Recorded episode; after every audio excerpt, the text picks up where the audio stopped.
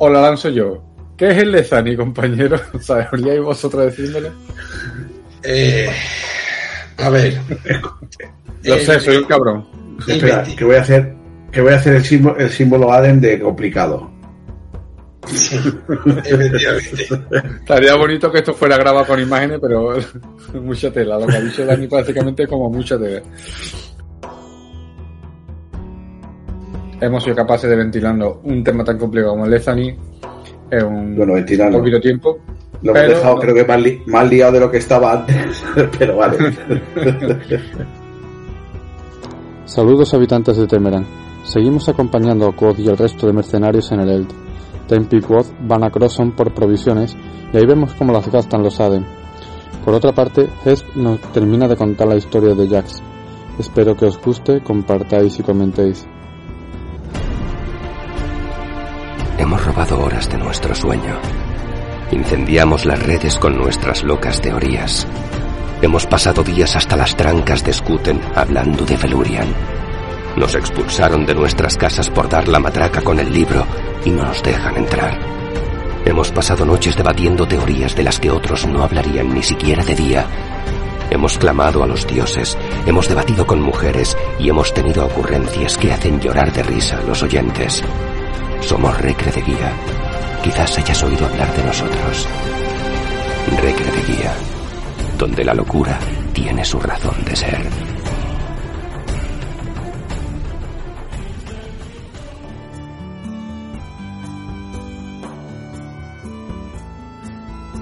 Hola a todos, bienvenidos de nuevo a la posada Recre de Guía. Estamos de nuevo aquí, un grupo de amigos para comentar y analizar capítulos de este libro nuestro, de, del nombre del viento, el que siempre nos trae de cabeza y el que tanta alegría y de y desventura nos crea en la cabeza y nos ha vuelto todo a la cabia, como habéis visto en algunos de los vídeos de, de YouTube, que si no lo habéis visto, mal habéis hecho. Nada, hoy me he reunido con, con hoy nos hemos reunido el Club de los Barbudos. Estamos aquí Víctor Alexo y Dani Felurian y por supuesto yo, por si no me conocen, soy Alfonso. ¿eh? Yo creo que, que somos un grupo ya bastante conocido dentro de, de Recre. Así que nada, buenas noches Dani, buenas noches Víctor, cuando os queráis. Que hoy vamos a tener telita, telita que cortar. Buenas No, noches. esto va a ser, esto va a ser una cosa rápida, tres minuticos y ya está. Sí, tres minuticos detrás de otro, ahora te lo digo. ¿A que sí, Víctor? Sí. Sí, Si estos capítulos no tienen nada. No, no tienen nada, poquita cosa. Solo vamos a analizar y vamos a intentar, si somos capaces de decidir qué es el, el decidir, no, intentarlo definir, a ver si tenemos cojones de, de- de- de sacarlo. Y después intentaremos eh, analizar la historia de Jax y la Luna, la segunda parte. Pues ya recordamos que, que Dedan interrumpió a Hest y, y nos dejó con la miel en los labios pero la historia continúa. Vamos a, resolver y que nos cuente esa historia. Pues nada, entramos en materia. Eh, nos quedamos con Tempi y Quoth que van a Crosson, ¿no? Crosson es un pueblo muy cercano de donde están ellos el, instalados. Eh, por el camino van aprendiendo los idiomas de ambos, ¿no? Eh, por ejemplo, Quoth se da cuenta de que hay palabras diferentes para decir hierro y hierro de espada, por ejemplo, ¿no?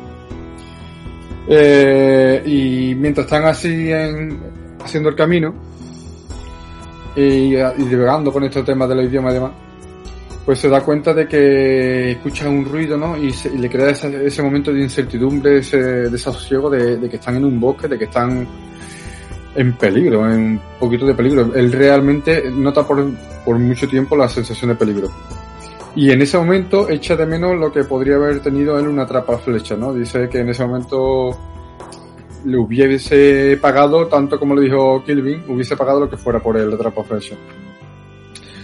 Se acercan a una tienda de pro- por provisiones y, entran en la taberna, que es donde donde procede más, que nada la, la acción de esta primera parte del capítulo. Eh, cuéntanos un poquito, Dani, visto, ¿quién se atreve? ¿A Un poquito de qué, qué tal va la, la entrada de ellos dos en, la taberna. o- Bueno, durante, durante el viaje van estrechando lazos por un lado el recorrido es largo, pero por otro lado eh, se les hace corto porque como están acostumbrados últimamente a, a caminar muy despacio buscando pistas, pues se les hace rápido. Y bueno, pues llegan, llegan a comprar y se encuentran se encuentran que, el ambiente está cargadito en, en, la posada. Que hay más gente que de costumbre y está un poco a la que salta. La gente está de uñas.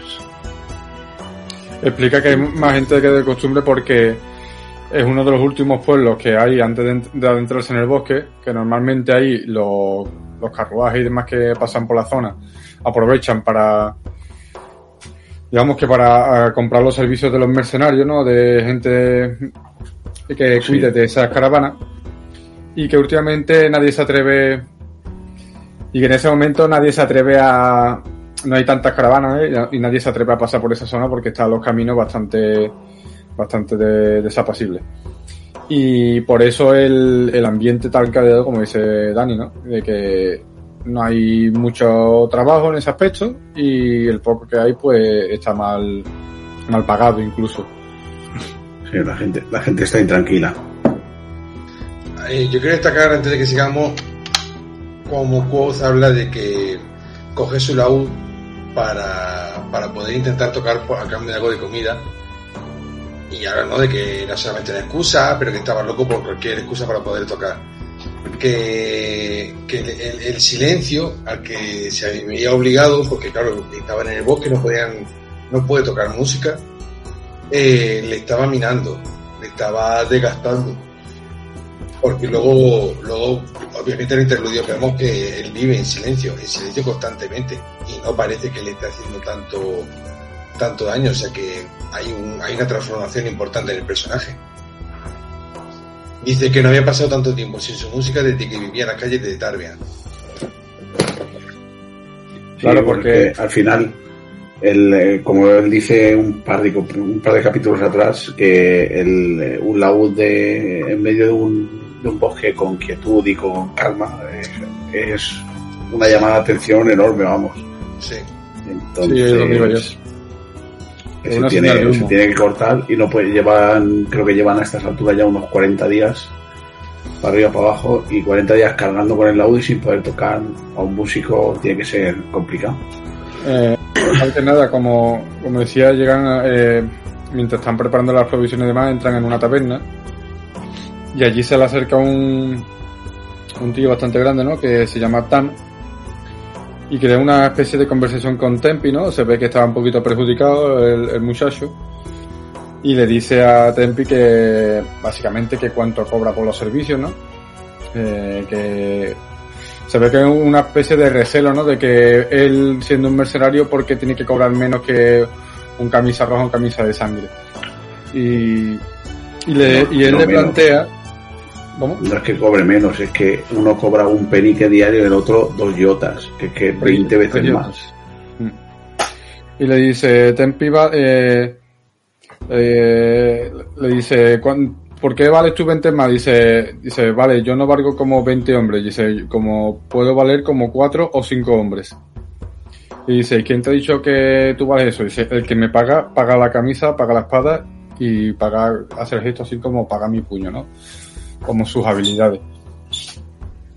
Y él, y sin embargo, este eh, Tam le dice que él cobra más de lo habitual también, porque es capaz de cuidar el carro y demás, e incluso si, hubi- y si hubiese que cuidar los caballos, y si tuviera que levantar el carro también podría, vamos, que es un, es un mercenario con un alto valor, sin embargo cobra mucho menos que Tempi, ¿no? Al final lo que están demostrando es que a los Adem se les tiene muy valorado como, como mercenarios. Que ya veremos en el futuro qué es lo que nos quieren contar con esto. ¿Quería añadir algo por aquí? Pues No, eh, no. Lo, lo importante ahí es lo que viene después. Bueno, el- entramos porque ya de- dice está en esta final lo que se está un poquito, como he dicho antes, perjudicado y le em- empieza a desafiarle. Le empieza a desafiar a Tempi como demuéstrame que eres que, que eres mejor luchador que yo y que, que puedes conmigo y que puede con, con cuatro o cinco compañeros con- y ya le dice, eh, venga, mm, búscate a unos amigos y, peleamos, básicamente. Y, y, le, y una cosa curiosa que le dice es, mm, búscate a mujeres, ¿no? Y parece que ahí, la primera vez, por lo menos a mí me pasó, de que le estaba incitando a, le estaba pegando una chuleada, ¿no? Como diciendo, búscate a mujeres, como diciendo, mm, no sé qué es lo que les querría decir. Después ya veremos que eso tiene mucho sentido. Claro, Eh, dice, uno- dice, has buscado pocas mujeres, búscate más mujeres, mm, te dejo que, que busque alguna más. Y, pa- y ahí parece que le está vacilando y sin embargo ya en el futuro veremos qué nos quiere decir con eso. Sí, que claro, eh, de primera, la primera vez que lo lees no entiendes el, el chiste de voy a buscar mujeres. O sea, realmente le está diciendo que lo que le ha plantado delante es muy fácil para él, que le busque gente más complicada. Cuando tú al principio lo interpretas al revés, evidentemente. también te está diciendo el Rofu, eh, mm, lee bien lo que te estoy diciendo porque no, te- no, no es todo lo que parece. Claro. Bueno, eso ya lo tenemos más claro que el agua que, que Rofu nos escribe cosas que a la primera no las comprendemos. Pero que Claro, claro, pero si, si yo lo digo porque, bueno, más de una vez ya lo habéis visto vosotros, que hemos, hemos visto más de un comentario de más de una persona que nos, que nos comenta que, que a veces vemos donde, donde no hay. No, no. No, no, sí que hay. También hemos dicho más de una vez que, evidentemente, no sé si ha sido Diego o Salva, de esas que, como suelen decir, nosotros lo tiramos todos los fichajes en verano y algunos eh, del Madrid, el Madrid va a fichar este, este, este, este, este, te lanza 500 y en algunos acertaremos. Y vuelvo a repetir lo que hemos dicho en, en nuestros últimos programas también, de que, de que muchas de las teorías que, se- que estamos soltando y demás están tan argumentadas que evidentemente, aún así, nos podemos equivocar, pero que no las soltamos al aire por soltarlas, sino que nos hemos basado en cosas que, que vemos muy claras. Y aun viéndola clara, evidentemente nos podemos equivocar. Pues las casualidades existen. Pero tantas casualidades, Pero lo que estábamos comentando en el programa de, de, el de las gavias, que al final es que demasiadas casualidades como para que sean casualidades. Cuántas, cuánto- cuando, cuando muchas cosas te indican el mismo camino, igual es porque hay algo que seguir, ¿no? bueno, por continuar, eh, eh, el desafío se, digamos que se pone en, eh, en cierne, ¿no? Eh, se crea la pelea, uno de ellos, de los que, de los que este Tam le, le invita a que pelee con él, acompañándole a él, eh, dice, ni de coña. Dice, yo he visto a camisas de sangre pelear y, y tendría yo que estar muy borracho para acceder a pelear contra ellos. Dice, así que no estoy lo suficientemente borracho como para, claro, para cometer tal gilipollez. Mención Y, especial, mención especial al audiolibro, a la voz de, de Raúl poniendo al borracho, que lo hace clavado, ¿eh? pero si hemos de mencionar voces de Raúl, me quedo con la, con una que, que saldrá después, que es la de El Ermitaño. Sí, bueno, en todas, todas en general están, están, están muy bien, muy bien, pero vamos, eh, a mí la del borracho me hace mucha gracia. Sí, es graciosa, pero la del ermitaño es que me manda. Es buenísima. Total, que eh, en esto que Tempi se va a enfrentar hacia ellos y dice que no sabe cómo enfrentarse, que nunca ha empezado una pelea de esa manera. Y, y en esta que Quod se prepara eh, el puñal que le compró al calderero, eh, lo tiene así semi escondido, pero lo tiene a mano sin saber qué, qué haría con él, ¿no? Sí, bueno, es que eh, malinter- malinterpreta un- una frase que le dice que le dice Tempi, que le dice vigílame la espalda, y él entiende como que le guarde las espaldas, no como que como, como que preste atención a su espalda. Y claro, lo que hace es eh, sacar el sacar el cuchillo y ponérselo ahí a mano por si acaso. Exactamente. Bueno, total, la pelea no tiene mucho que contar. Eh, dice que, que este Tan le, va- le hace como que le va a pegar un cabezazo contra la nariz. Kuo se ve que se echa las manos a la cara como diciendo, "Mm, madre mía, que, que poquito le ha durado Tempi a este mercenario. Y sin embargo fue todo lo contrario. Eh, cuando le lanza el cabezazo matan a Tempi, termina este con la nariz ensangrentada y se acerca a la mujer, le, le hace un- una llave y se la quita de en medio y al último pues con otro juego de Billy Birtroque también se lo carga. No se lo carga evidentemente no, sino que lo, lo vence, digamos. Dice, todo esto... Eh, en medio. Sí, todo esto eh, ocurrió en menos tiempo de lo que me ha llevado a contarlo, lo cual es muy ilustrativo de ver de que es más fácil verlo que, que lo que es representarlo. Eh, volvemos a lo de lo que he dicho antes. Eh, aquí lo que vuelve a demostrar es las habilidades de los mercenarios Adem respecto a un mercenario cualquiera. Y lo que quiere es engrandecer esta, a esta cultura, a este pueblo que ya sabremos lo que hacen, ¿no? No quiero adelantarme, y aunque me imagino que todos los que pasen por aquí ya tienen suficientemente conocido el libro. Pero bueno, y la, como digo, la pelea termina súper rápido. Eh, Tempi vuelve a la mesa con Quo, empieza a comentar, le dice, como dice Dani, eh, ¿has vigilado mi espalda? Y dice, sí, esto lo otro. Dice, no, no, que si has mirado mi espalda de cómo tenía yo la espalda suficientemente recta y demás, lo que te está explicando son posturas al final del Ketan y por qué él falla en el Ketan. Que es muy curioso, ¿no? porque se tropieza siempre. Claro. Dice, Me está explicando por, por- Sí, da- dice. porque no tiene la espalda recta y al no tener la espalda recta pues pierde el equilibrio. Y en este momento, mientras le está explicando eso, ves que Quoth tiene el puñal eh, en la mano, se lo ve refilón y se le corta la conversación. ¿Y qué es lo que le dice? Víctor, ¿te acuerdas? Que ya hablarán de eso más tarde, le dice. Porque le, le puso le puso bastante mala cara. Claro, a lo mejor, eh, o sea, claramente eh, Tempi sabe lo que le quería decir a Quoth.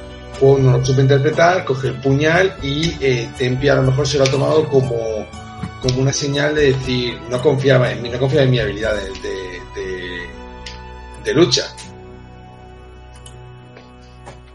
Sí, y, y vamos a lo que es el meollo de, de la cuestión del, del capítulo, porque no lo he dicho, el capítulo 87 y se titula El Lezani. Y aquí es donde le dice, eh, vamos a darle más para atrás y, y tenemos una conversación pendiente, como dices tú, Víctor. Y le dice, Woz, eh, mm, tenemos que hablar, es una cosa importante, te he visto con el puñal y eso no es bueno.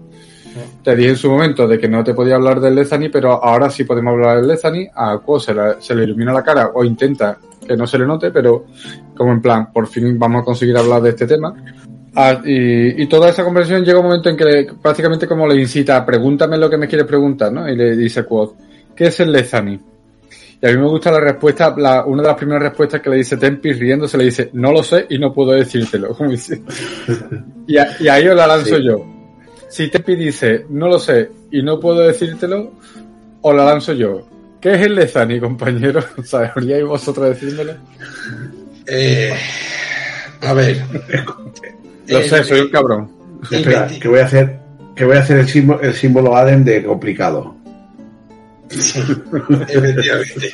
Estaría bonito que esto fuera grabado con imágenes, pero mucha tela. Lo que ha dicho Dani prácticamente es como mucha tela.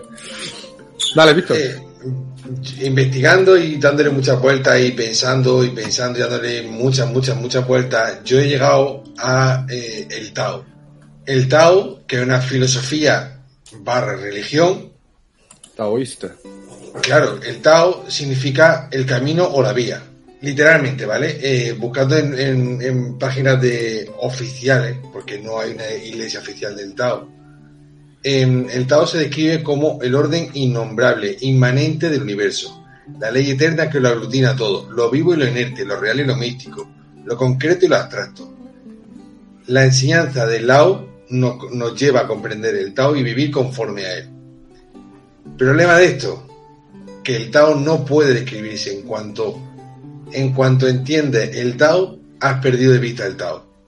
En cuanto comprende el Lezani, ya has perdido de vista el Lezani. Ya estás fuera del Lezani.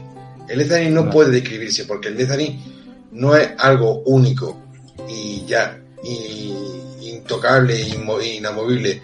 El, el Tao, o sea, el Lezani es, es, y ya está, es, es lo que te tiene que guiar en tu día a día. Entonces es adaptable porque tu situación va a variar en cada día y... Sí, y el Eh, Lezani no es el mismo en cada momento. Claro, está sometido a un cambio continuo que tenemos que aceptar. Va a estar ahí siempre.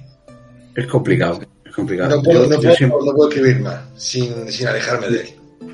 Yo si- siempre lo, lo he atribuido un poco más a- al, al lado del- de lo que es el instinto, ¿no? O sea, es, un poco actuar según te dice el instinto. Como ellos dice eh, más adelante cuando está con los Adem que el que el que el, eh, que el Lezani nace de la risa, del mismo sitio que la risa, es decir, que sale de las tripas, es decir, al final es eh, lo- la reacción instintiva, lo digamos, eh, la naturaleza en sí, vamos, de, de- de- del ser humano o este caso, ¿no? Entonces dice, alimentar a un niño que tiene hambre del Lezani, pues sí y no, porque a lo mejor es correcto o no, a lo mejor no lo es, depende de, de las circunstancias, porque claro, si el niño está eh, cebado, que va a morirse reventado de comer, pues no le va a dar más comida. Tendrás que intentar, o sea, entonces e- es un poco, yo creo que es guiarse por los instintos.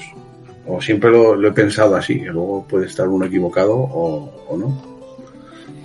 Sí, ambas, ambas tienen mucho sentido y la de, la de Víctor, la verdad que nos rememora muchas de las de las cosas que nos muestra, ¿no? La- como ha dicho alguna vez también Víctor, precisamente, las referencias que hace con los seáldicos a- al pueblo judío y cosas, y cositas así, ¿no? Pues esta también es una referencia bastante plausible, es- es muy, muy, muy, muy muy bien tirada la que ha soltado Víctor. Y también pensaba yo algo así como pensabas tú, Dani. Eh, sobre todo por el detalle que has contado, ¿no? De eh, el Lezani no es siempre eh, lo mismo, dice, esto está bien, dice sí o no, según, eh, según quién lo haga, en qué momento lo haga, eh, hay que analizar cada situación y cada situación habrá que analizarla. Pelear es, es del Lezani, pues sí o no, a lo mejor en este momento pelear es del Lezani, pero si pierdo la pelea, a lo mejor no era del Lezani, o sea que es que es tan ambiguo todo que nunca sabes cómo aceptar. Por eso, eh, Al final, al final, imagino que si nos remitimos a una sola palabra para entender el Lezani es el concepto de correcto. Claro, pero lo correcto no es siempre lo mismo. En determinadas si- situaciones es correcto una, una cosa y la misma acción en otras circunstancias no lo es. Entonces, es una, es una línea es una línea delgada y, y, y complicado. Es, es muy difuso. No, no, no es fácil decir no es fácil definirlo. Creo que entenderlo es más fácil que definirlo. sí. Pero yo creo que, como dice Tempi en la primera frase que os he comentado, eh, ¿qué es el Lezani? No lo sé y no puedo decírtelo. Es decir, ni lo comprendo yo ni te lo puedo enseñar. Claro, de hecho, fíjate, al principio del, al principio del libro, cuando le están intentando enseñar nominación a, a Quoth, Erodin le pregunta, háblame del azul. O sea, habla- habla- háblame del cielo, háblame del color, háblame, háblame de esto, háblame de aquello otro. Tú sabes lo que es, lo ves, lo tienes delante. La música, le dice la Claro, música el amor, el color naranja.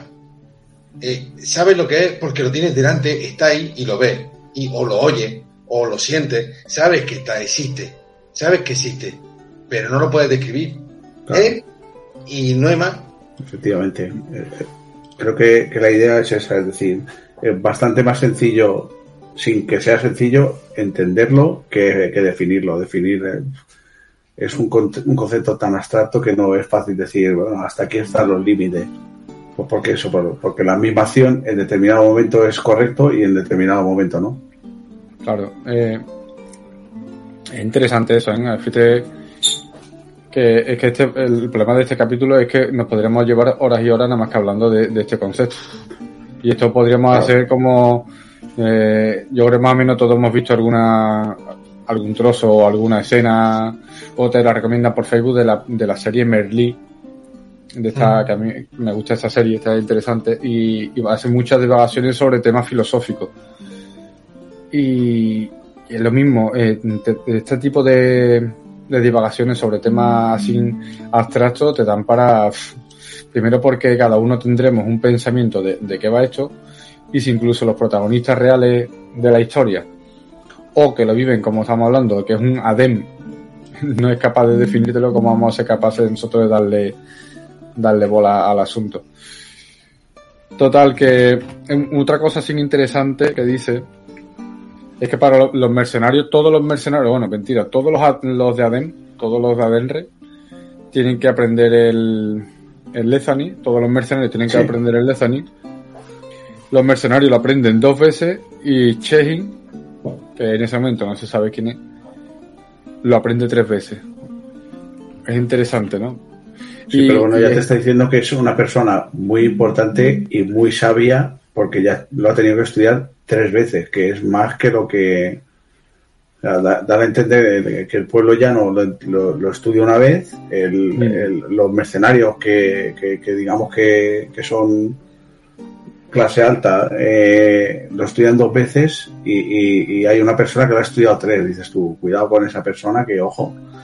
Sí, pero a vueltas, ¿eh? porque se supone que él es un mercenario, lo ha estudiado dos veces y sigue sin, sin ser capaz de o de llegar a comprenderlo realmente o, como has dicho tú antes, ser capaz de, ilustrar a otra persona de, qué va esto. ¿no? E, evidentemente también lo dice en algún punto de que realmente quien tiene que enseñar el Lezani no dice, no recuerdo si dice también el Ketan, pero el Lezani quien tiene que enseñarlo son las mujeres. Las Volvemos a darle un papel importante. Las dos cosas. Las dos cosas, eh, tanto el Lezani como para ser como para ser mercenario te tiene que enseñar las mujeres. Claro. Pero son dos cosas diferentes, porque claro, el Ketan en sí mismo es solamente un arte marcial. El, el es la filosofía que le guía. Es una filosofía, efectivamente. Efectivamente. El Lezani es común a todo el pueblo de y el Ketan tiene diferentes ramas. Nosotros conocemos la, filosofía de la hoja. Eh, y sabemos que hay. ¿Cuántas nombran en total? Creo que son nombran como eh, tres escuelas. La, la del látigo, la del peso y no me acuerdo qué, otra más. Eh, la del placer, la vía del placer, la vía del gozo, no, la vía del gozo, la vía del árbol espada. Espada, que es la que, la que conoceremos nosotros más adelante. Y hay otra más, sí. Otra más, por lo menos se menciona. Que nombran varias. Entonces, ahí donde está la diferencia dentro del pueblo de pero eh, el Lezani es común a todos. Porque el, el, no es dogmático, no tiene una norma que sigue. El, propio Tempi lo dice. La norma es algo, es algo de fuera. La, norma es la brida en el caballo, es la correa. El Lezani, la ley ata. El Lezani guía. Sí, sí, dice que es el bocado y el, el bocado y la brida. Y también dice que es el camino, que es el sendero, es, difícil. Al final es eso, es buscar lo que es correcto en cada momento, que es difícil. Y también lo, lo hace un símil como andar por encima de, de una, la hoja de una espada. Del, del filo de una espada, sí. Es como, digamos, como que tiene que va, va, por un sitio muy fino que te, en cualquier momento te puedes desviar. Andar por ella puede ser peligroso, puede ser cortante y eh, eh, lo define de tantas maneras distintas, pero que realmente no terminamos de comprenderlo del todo, aunque más o menos los conceptos son los que acabamos de hablar, ¿no? Tanto de el taoísmo, que me ha encantado esa similitud que ha hecho Víctor, como lo que ha dicho Dani de que todo esto te sale de, las tripas y que va más o menos así como la, intuición, digamos, ¿no? No recuerdo esa palabra exacta que ha utilizado, sí, pero como el instinto, la intuición y demás. Sí, bueno, que, bueno, sí. Dale, dale. Sí, no, aquí, tú dale.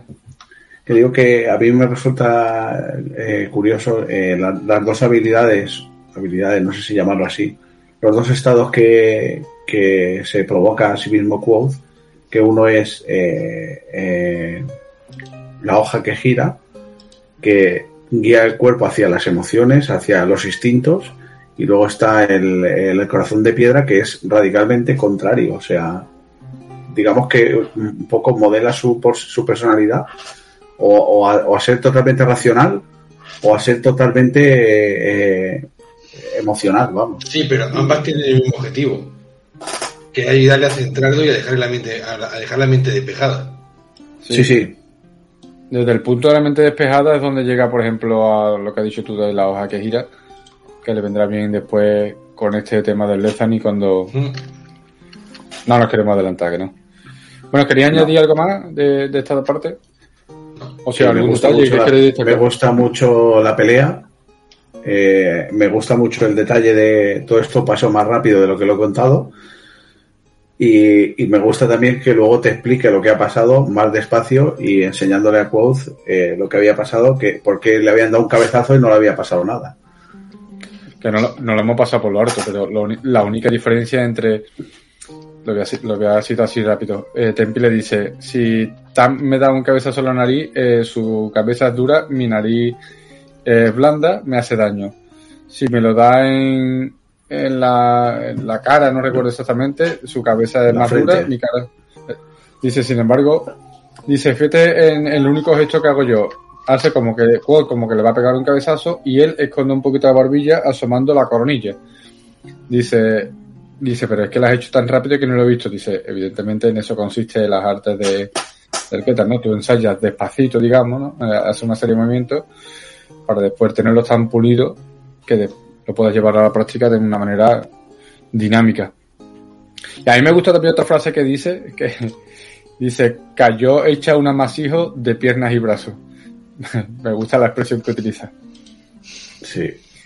Pero ya no sabemos a No quién recuerdo ahora en qué película, no recuerdo ahora en qué película, eh, pero la frase me gusta mucho que dice eh, la lentitud te da precisión y la precisión te da velocidad, que es justo lo que hace esta gente con el Ketan, que hace los movimientos muy despacio. No recuerdo ahora mismo en qué película se dice, pero la frase se me quedó.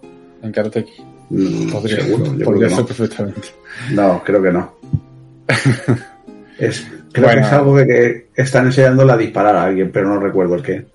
Sí, no recuerdo. No, me eh, la verdad que la frase me suena, pero no te, yo no sé ni de coña de qué película es. Bueno, vamos a pasar al siguiente capítulo. Hemos sido capaces de ventilarnos un tema tan complicado como el Lezani en un Bueno, ventilarlo. poquito tiempo.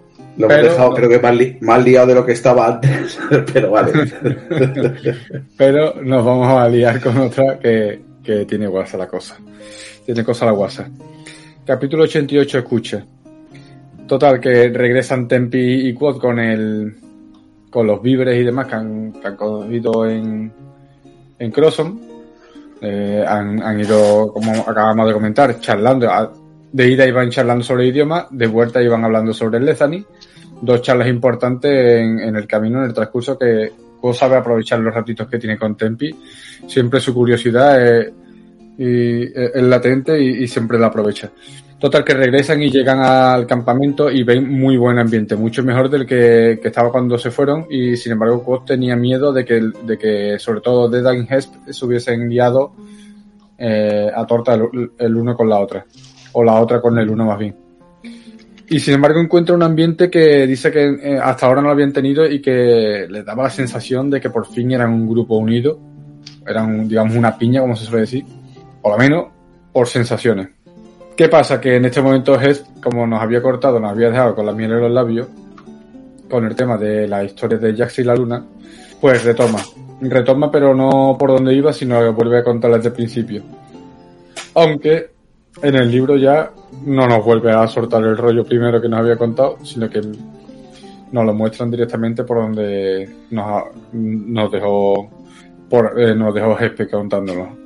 Eh, ¿Cómo lo veis? ¿Hacemos un resumen? ¿Queréis comentar directamente la historia? Yo creo que hacer un pequeño resumen de la historia, pequeñito, y, y a partir de ahí, pues, comentar. ¿Te atreves, Dani? ¿Lo tienes preparado? O... No, no tengo nada preparado. A ver, por no tener, no tengo ni el libro encima. Bueno, lo cojo yo. Venga, dale. Claro, que si no lo improvisamos porque creo que los tres no lo sabemos más o menos de memoria. Sí. Eh, en resumen, nos cuenta que Jax estaba siguiendo la luna, que no le costó trabajo porque eh, en aquella época eh, la luna siempre estaba llena, eh, y que caminó durante un montón de días hasta que le salió una ampolla. Caminó durante meses soportando el peso de los fardos. Recordemos los fardos que había, que había ido adquiriendo del, del, El calderero. Calderero. Eh, y así siguió caminando durante años.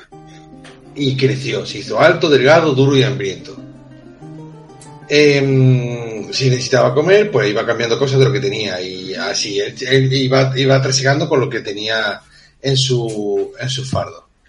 Em, mientras tanto, ya nunca perdía de vista a la luna y cuando creía que ya no podía caminar más, se ponía los anteojos y la miraba. Em, y claro, al conseguir verla, pues se, se, se estremecía. Un día atravesando Tinue, eh, bueno, atravesó Tinue como hacen todos los caminos. Importante, ese detalle me parece bastante eh, a remarcar. Em, siguió eh, recorriendo el gran camino de piedra celeste y iba caminando las montañas. Llegó un momento en el que se encontró con un anciano delante de una cueva. Tiene una barba gris y llevaba una larga túnica gris. Eh, la cabeza no tenía ni calzado, o sea, no tenía pelo la cabeza ni calzado los pies. Eh, tenía los ojos muy abiertos y la boca cerrada. Total, que se pone a hablar con, con Jax, que cómo estaba el camino de, de Tinue, tal, la típica pregunta que se, que se hacen, que quizá aquí tenga un poco más de importancia, un poco más de peso. Em, el anciano le invitó a que se sentase, le llevó eh, comida y de todo, y bueno, ya comió y se ofreció a darle zapatos a cambio de, de, de, lo que le había regalado. El anciano lo declinó y, y empezaron a hablar. Pero, ¿qué hace aquí tan lejos de todo? Y le comenta el que encontró esa cueva mientras perseguía el viento y decidió quedarse porque ese lugar era perfecto para lo que él hacía. Y ya le pregunta, ¿qué es lo que hace? Dice, yo escucho. Escucho lo que las cosas tengan que decir. Eh, le dice que el sitio es, excelente para poder escuchar todo lo que haya que decir porque hay que alejarse mucho de la gente para huir. Y le dice, esta frase también me parece importante si quieres comentarla luego. ¿Qué te trae mi pequeño rincón del cielo? Y Jax le responde, estoy buscando a la luna. Y el anciano le dice una obviedad, eso es fácil, la tenemos toda la noche encima. Siguen hablando de toda esta, toda esta parte ya la conocemos, que él eh, quiere, él, no quiere verla, él quiere, quiere conseguir atraparla porque cree que así será feliz, eh, que ya no sabe cuántos años ni cuántos kilómetros ha recorrido.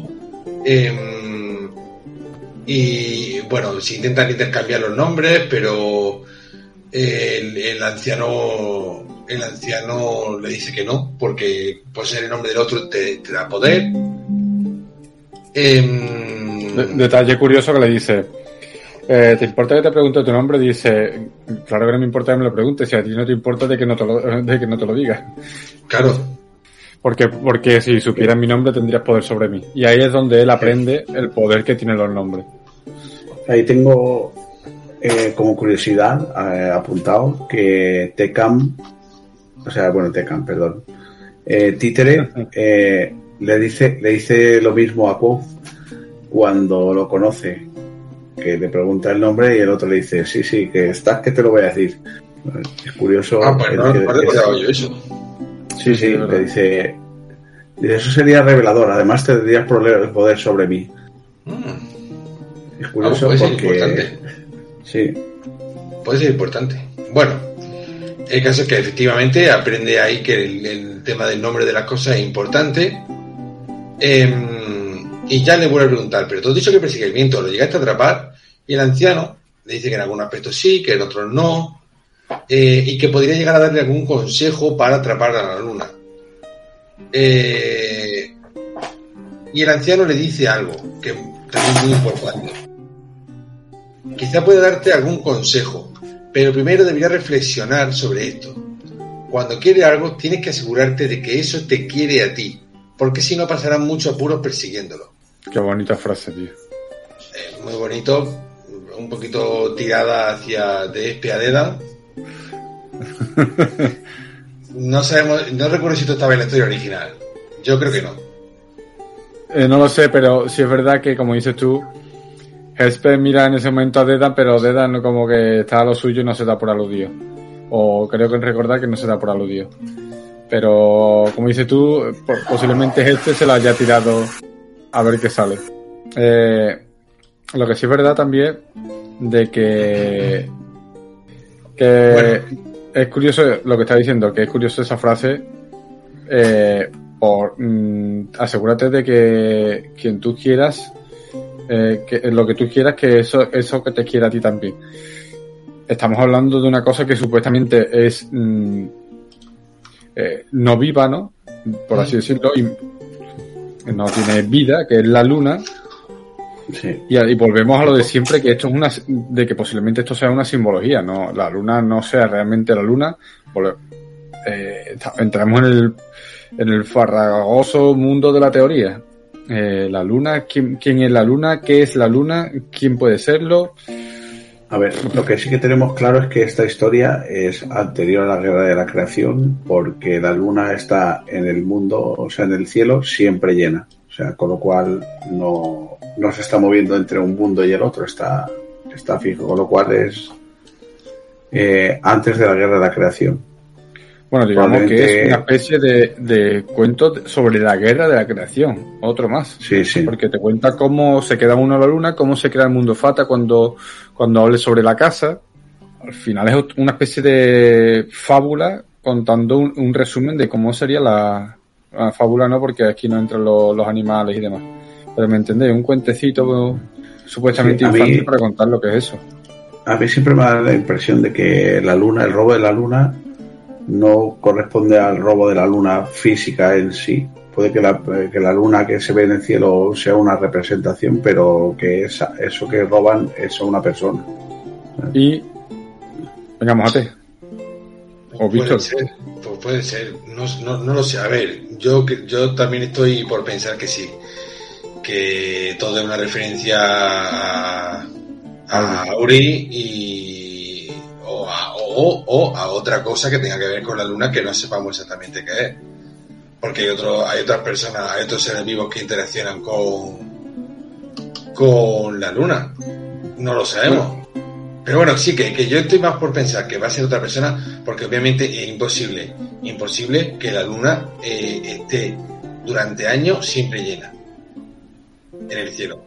O sea, no puede ser.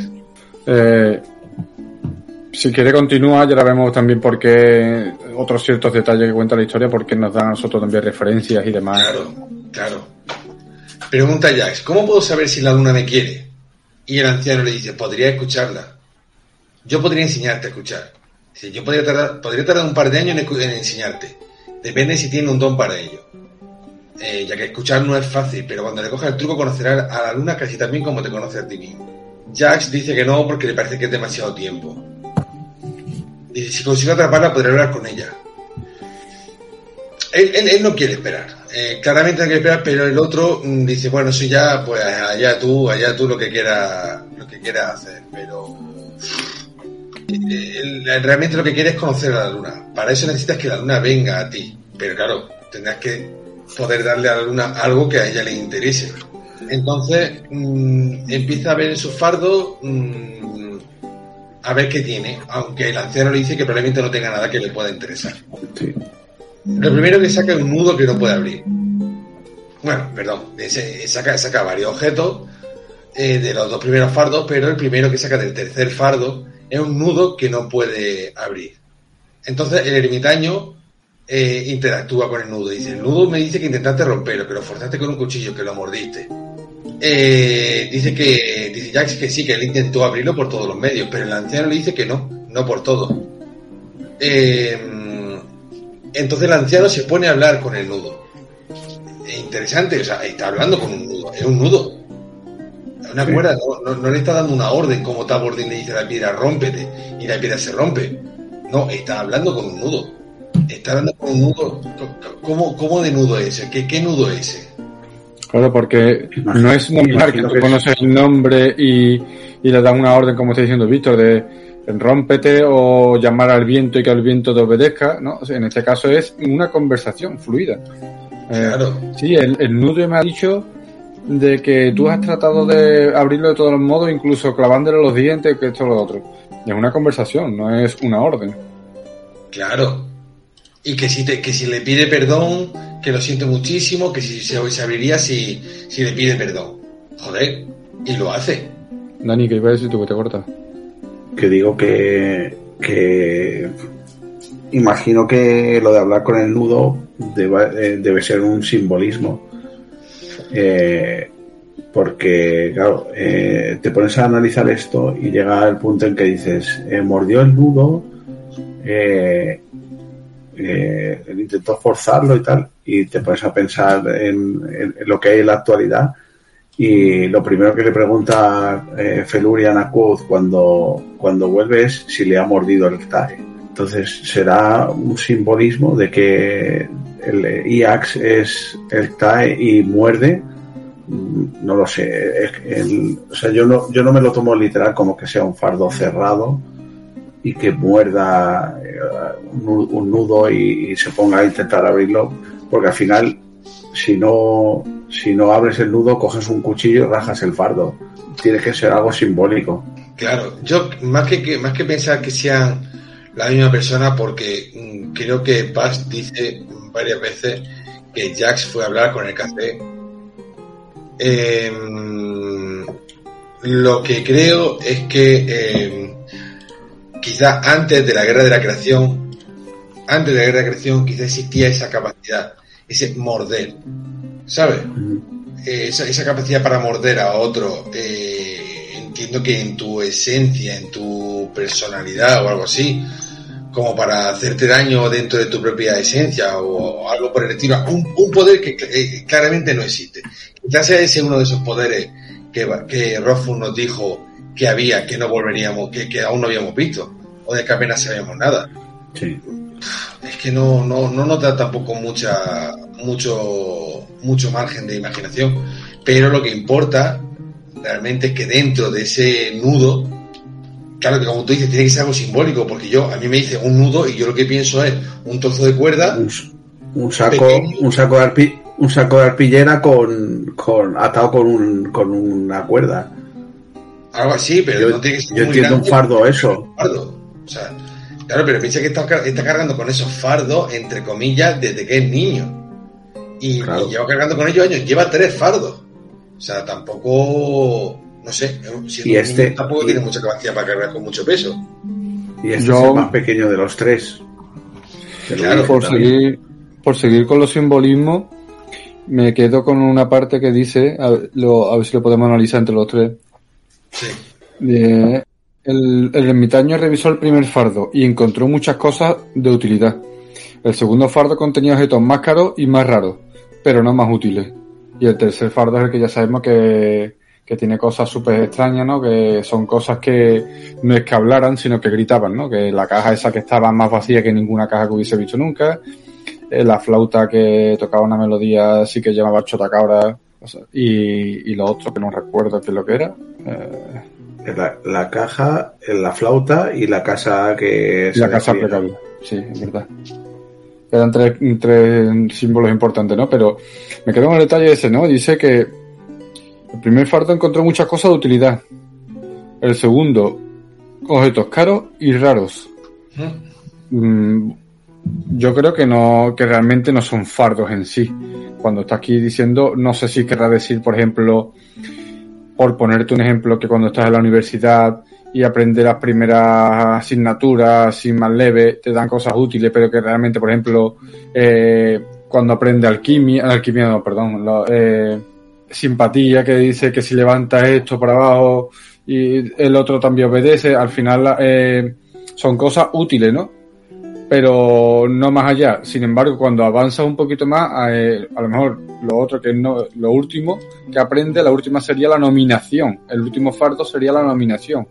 El segundo fardo sería a lo mejor eh, cosas que aprendería un relar, ¿no? La, la sigardría la, o la alquimia, cosas así importantes. Yo y el tercer fardo sería la, nomi- la nominación. Lo interpreto más por ese que lo primero, el primer fardo sea lo que es un, un elir, que es, eh, digamos, el rango más básico, sí, tienes unos conocimientos, pero digamos que un nivel muy básico. Luego está el relar, que sí que tiene cosas que, que son más, más, más, más poderosas, pero a lo mejor eh, tienen menos utilidad que tienen menos utilidad que, que a lo mejor saber hacer un refrigerador como hacen en, en, los bares, en el bar este de la, en la taberna. La cicaldría. Sí. A lo mejor eh, tiene menos, menos utilidades, aunque sea más poderoso. Y el último paso sería el de ser un elce o llegar a ser el, un arcanista, que, que, ya estás a un nivel que, que, eres capaz de hacer muchas más cosas que no. Yo lo veo más por ahí que. No, yo. Y te, digo, y te digo por qué. Porque precisamente a quien tenemos dentro de la cueva sí es un nominador. O sea, tenemos un arcanista con todas las de la ley dentro de, de, ahí. Y sin embargo, no, el otro no reconoce nada. No, no reconoce nada del tema ese de del camino, ni, de que fui a buscar el nombre del viento, cuando sabemos, porque Elodie nos lo cuenta, que era una práctica habitual. Sí, pero ahí tienes el, primero, el calderero, el que se encuentra con él, eh, le da unas gafas, le enseña a ver, lo convierte en un elir o le da, o le da, le da la herramienta, pero no la sabe usar. Le da, la herramienta para ser un elir. ¿Vale? A partir de entonces él ve, ve la luna y es lo que quiere y tal. Y sigue el deseo de su corazón. Se va a buscar la luna o el nombre del viento o se vaya a buscar lo que se vaya a buscar. Cuando se encuentra con este hombre, este hombre dice que si se queda un par de años con él, le enseñará a escuchar a las cosas, o sea, lo convertirá en un relato. Lo que pasa es que este es un, caga, es un cagaprisas y dice que no, que se va, que, que tiene que conseguir engañar a la luna y hacer la suya. Pero le ofrece ser un relar.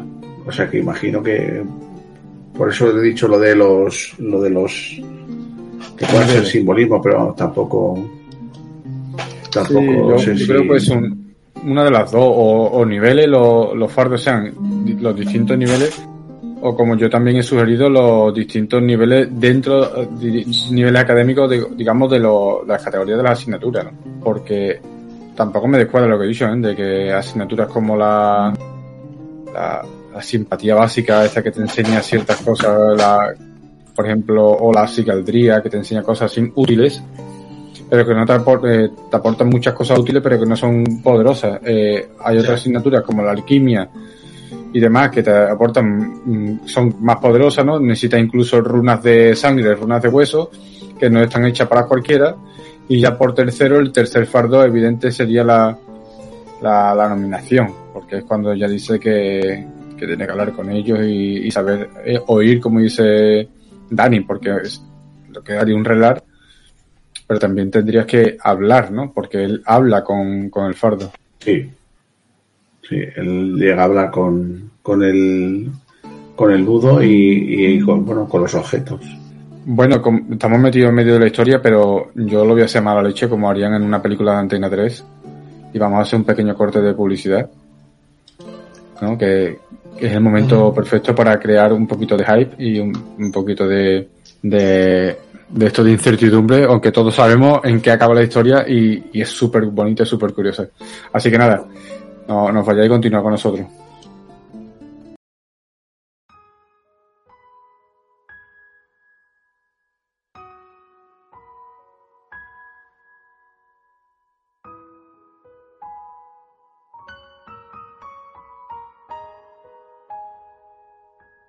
Una vez, hace mucho tiempo y muy lejos de aquí, había un niño llamado Jax que se enamoró de la luna Jax era un niño extraño, un niño serio, un niño solitario. Vivía en una casa vieja al final de un camino roto. Cualquiera que viese a Jax se daba cuenta de que aquel niño no era un niño como los demás. Nunca jugaba, nunca corría por ahí armando alboroto y nunca se reía. ¿Qué se puede esperar de un niño que vive solo en una casa rota al final de un camino roto, decía la gente. Algunos opinaban que el problema era que nunca había tenido padres. Otros aseguraban que tenía una gota de sangre férica en las venas y que eso impedía a su corazón conocer la dicha. Jax tenía mala suerte, eso no podía negarse. Cuando conseguía una camisa nueva, se le hacía un agujero. Si le regalabas un dulce, se le caía al suelo. Algunos afirmaban que el niño había nacido con mala estrella, que estaba maldito, que había un demonio que habitaba su sombra. Otros sentían lástima por él, pero no la suficiente para tomarse la molestia de ayudarlo. Un día, un calderero llegó por el camino hasta la casa de Jax. Fue extraño, porque el camino estaba roto, y por eso nadie lo utilizaba. Hola, chico, gritó el calderero apoyándose en su bastón. ¿Tienes un poco de agua para un anciano? Jax le llevó agua en una jarra de arcilla resquebrajada. El calderero bebió y bajó la vista para mirar al niño. No pareces muy feliz, hijo. ¿Qué te pasa? No me pasa nada, respondió Jax. Me parece a mí que uno necesita algo para ser feliz, y yo no tengo nada. Lo dijo con una voz tan monótona y con tanta resignación que le partió el corazón al calderero. Creo que en mis fardos tengo algo que te hará feliz, le dijo al chico. ¿Qué me dices? Te digo que si me haces feliz, te estaré muy agradecido, contestó Jax.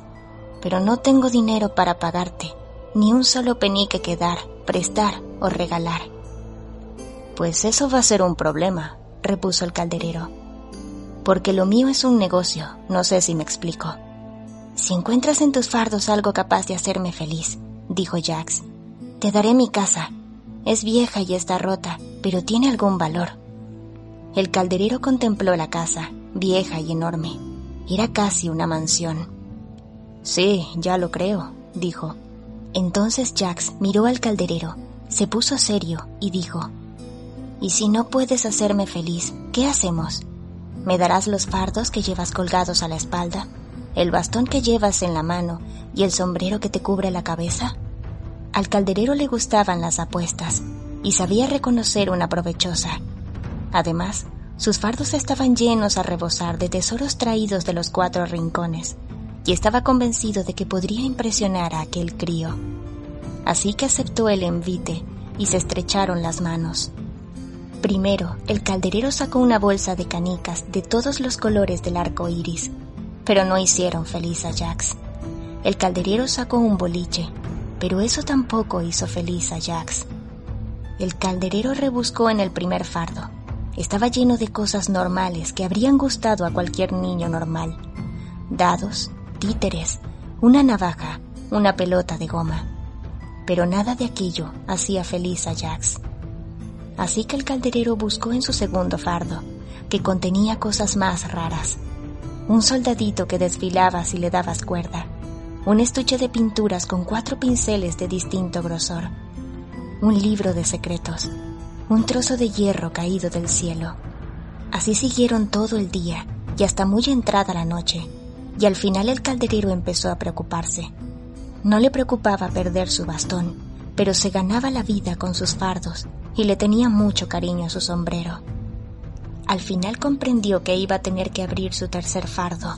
Era pequeño y dentro únicamente había tres objetos, pero eran cosas que el calderero solo enseñaba a sus clientes más acaudalados. Cada uno de ellos valía mucho más que una casa rota.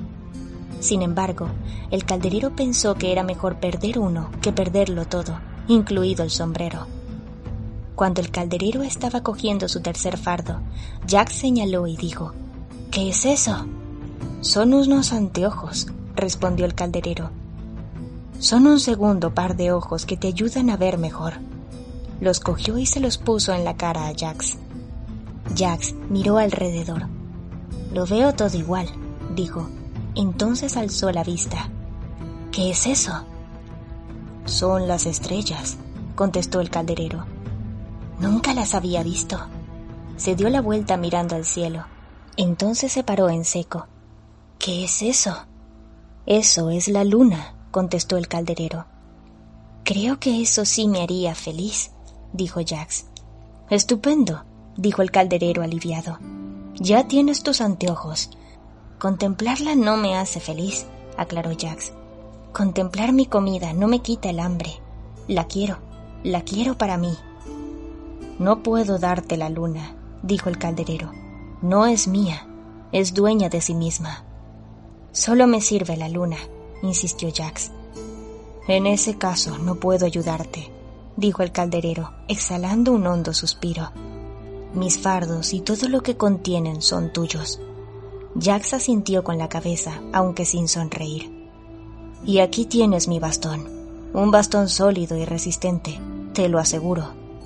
Jax lo cogió. ¿Te importaría, dijo el calderero de mala gana, dejarme conservar el sombrero? Le tengo mucho cariño. Ahora me pertenece, repuso Jax. Si tanto cariño le tienes, no deberías habértelo jugado. El calderero le entregó el sombrero, frunciendo el ceño. Jack se caló el sombrero, cogió el bastón y recogió los fardos del calderero. Cuando encontró el tercero, que el calderero todavía no había abierto, preguntó ¿Qué hay en este? Una cosa para que te atragantes, le espetó el calderero. No deberías enfadarte por un sombrero, le dijo el chico. Yo lo necesito más que tú. Voy a tener que caminar mucho para encontrar la luna y hacerla mía. Pero si no me hubieras quitado el sombrero, quizá te habría ayudado a atraparla, replicó el calderero. Puedes quedarte en mi casa rota, dijo Jax. Eso ya es algo, aunque tendrás que arreglarla tú. Jack se puso los anteojos y echó a andar por el camino en dirección a la luna. Caminó toda la noche y solo paró cuando la luna se perdió de vista detrás de las montañas y Jax caminó un día tras otro, buscando sin descanso. A Jax no le costó mucho seguir a la luna, porque en aquella época la luna estaba siempre llena. Colgaba en el cielo, redonda como una taza, reluciente como una vela, inalterable. Jax caminó días y días hasta que le salieron ampollas en los pies. Caminó meses y meses, soportando el peso de sus fardos. Caminó años y años y se hizo alto y delgado, duro y hambriento. Cuando necesitaba comida, la cambiaba por algún artículo que encontraba en los fardos del calderero. Lo mismo cuando se le gastaba la suela de los zapatos. Jax hacía las cosas a su manera y se volvió listo y astuto. Y entre tanto, Jax pensaba en la luna. Cuando creía que ya no podía dar ni un paso más, se ponía los anteojos y la contemplaba, redonda en el cielo y cuando la veía notaba un lento estremecimiento en el pecho, y con el tiempo empezó a pensar que estaba enamorado. Llegó el día en que el camino que seguía Jax atravesó Tinué, como hacen todos los caminos. Siguió recorriendo el gran camino de piedra hacia el este, hacia las montañas. El camino ascendía y ascendía. Jax se comió el último pan y el último queso que le quedaba. Se bebió hasta la última gota de agua y la última gota de vino. Caminó varios días sin comer ni beber, y la luna seguía creciendo en el cielo nocturno. Cuando empezaban a fallarle las fuerzas, Jax remontó una cuesta y vio un anciano sentado junto a la entrada de una cueva. Tenía una larga barba gris y llevaba una larga túnica gris. No tenía pelo en la cabeza ni calzado en los pies. Tenía los ojos abiertos y la boca cerrada. Al ver a Jax, el rostro del anciano se iluminó. Se levantó y sonrió. Hola, hola. Lo saludó con su clara y hermosa voz. Te encuentras muy lejos de todo. ¿Cómo está el camino de Tinué? Largo, contestó Jax, y duro y cansado. El anciano invitó a Jax a que se sentara. Le llevó agua, leche de cabra y fruta. Jax comió con avidez y luego ofreció al hombre a cambio un par de zapatos que llevaba en un fardo. No hace falta, no hace falta, dijo el anciano alegremente, agitando los dedos de los pies. Pero de todas formas, gracias por ofrecérmelos. Como quieras, dijo Jax, encogiéndose de hombros. Pero ¿qué haces aquí tan lejos de todo? Encontré esta cueva mientras perseguía el viento, contestó el anciano. Decidí quedarme porque este lugar es perfecto para lo que yo hago. ¿Y qué haces? preguntó Jax. Soy el que escucha, respondió el anciano. Escucho lo que las cosas tengan que decir. Ah, dijo Jax con cautela. ¿Y este es un buen sitio para hacer eso? Sí, muy bueno. Excelente, confirmó el anciano. Para aprender a escuchar como es debido, tienes que alejarte mucho de la gente. Sonrió. ¿Qué te trae a mi pequeño rincón del cielo? Busco la luna. Eso es muy fácil, dijo el anciano apuntando al cielo. La vemos casi todas las noches, si el tiempo lo permite. No, yo quiero atraparla. Si pudiera estar con ella, Creo que sería feliz. El anciano lo miró con seriedad. ¿Quieres atraparla? ¿Cuánto tiempo llevas persiguiéndola? He perdido la cuenta de los años y los kilómetros. El anciano cerró los ojos un momento y asintió con la cabeza. Sí, puedo oírlo en tu voz. Lo tuyo no es ningún capricho pasajero. Se inclinó y acercó una oreja al pecho de Jax. Cerró los ojos otro largo rato y se quedó muy quieto. Oh, dijo en voz baja, qué triste. Tu corazón está roto y nunca has tenido oportunidad de utilizarlo. Jax cambió de postura, un tanto turbado. ¿Cómo te llamas? preguntó Jax. Si no te molesta que te lo pregunte. No, no me molesta que me lo preguntes, repuso el anciano. Siempre que a ti no te molesta que no te conteste. Si tuvieras mi nombre, tendrías poder sobre mí, ¿no? ¿Ah, sí? Por supuesto. El anciano frunció el entrecejo. Eso es así. Aunque no parece que sepas escuchar, es mejor tener cuidado. Si consigues atrapar aunque solo fuera un trocito de mi nombre, tendrías algún poder sobre mí. Jack se preguntó si aquel hombre podría ayudarlo. Aunque no parecía muy corriente, Jack sabía que la suya tampoco era una misión corriente. Si hubiera estado intentando atrapar una vaca, le habría pedido ayuda a un granjero, pero para atrapar la luna, quizá necesitara la ayuda de un anciano extraño. Has dicho que tú perseguías el viento, dijo Jax. ¿Llegaste a atraparlo? En algunos aspectos sí, respondió el anciano, y en otros no. Esa pregunta puede interpretarse de muchas maneras. ¿Me explico? ¿Podrías ayudarme a atrapar la luna? Quizá pueda darte algún consejo, dijo el anciano de mala gana. Pero primero deberías reflexionar sobre esto, chico. Cuando quieres algo, Tienes que asegurarte de que eso te quiere a ti, porque si no, pasarás muchos apuros persiguiéndolo. ¿Cómo puedo saber si me quiere? preguntó Jax. Podrías escucharla, dijo el anciano casi con timidez. A veces eso hace maravillas. Yo podría enseñarte a escuchar. ¿Cuánto tardarías? Un par de años, respondió el anciano. Más o menos. Depende de si tienes un don para ello. Escuchar como es debido no es fácil, pero cuando le coges el truco, conocerás a la luna casi tan bien como te conoces a ti mismo. Jax negó con la cabeza. Es demasiado tiempo. Si consigo atraparla, podré hablar con ella. Podré hacer... Bueno, eso es parte del problema, le interrumpió el anciano. En realidad no quieres atraparla. En realidad no. ¿Piensas seguirla por el cielo? Claro que no. Lo que quieres es conocerla. Eso significa que necesitas que la luna venga a ti. ¿Cómo puedo conseguir eso? Bueno, esa es la cuestión, ¿verdad? dijo el anciano sonriendo. ¿Qué tienes tú que a la luna pueda interesarle? ¿Qué puedes ofrecerle a la luna? Solo puedo ofrecerle lo que llevo en estos fardos. No me refería a eso, masculló el anciano. Pero si quieres, podemos echar un vistazo a lo que tienes. El ermitaño revisó el primer fardo y encontró muchas cosas de utilidad. El segundo fardo contenía objetos más caros y más raros, pero no más útiles. Entonces el anciano vio el tercer fardo. ¿Y qué llevas allí?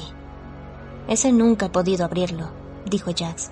El nudo se me resiste. El ermitaño cerró los ojos un momento y escuchó. Entonces abrió los ojos Miró a Jax y frunció el entrecejo.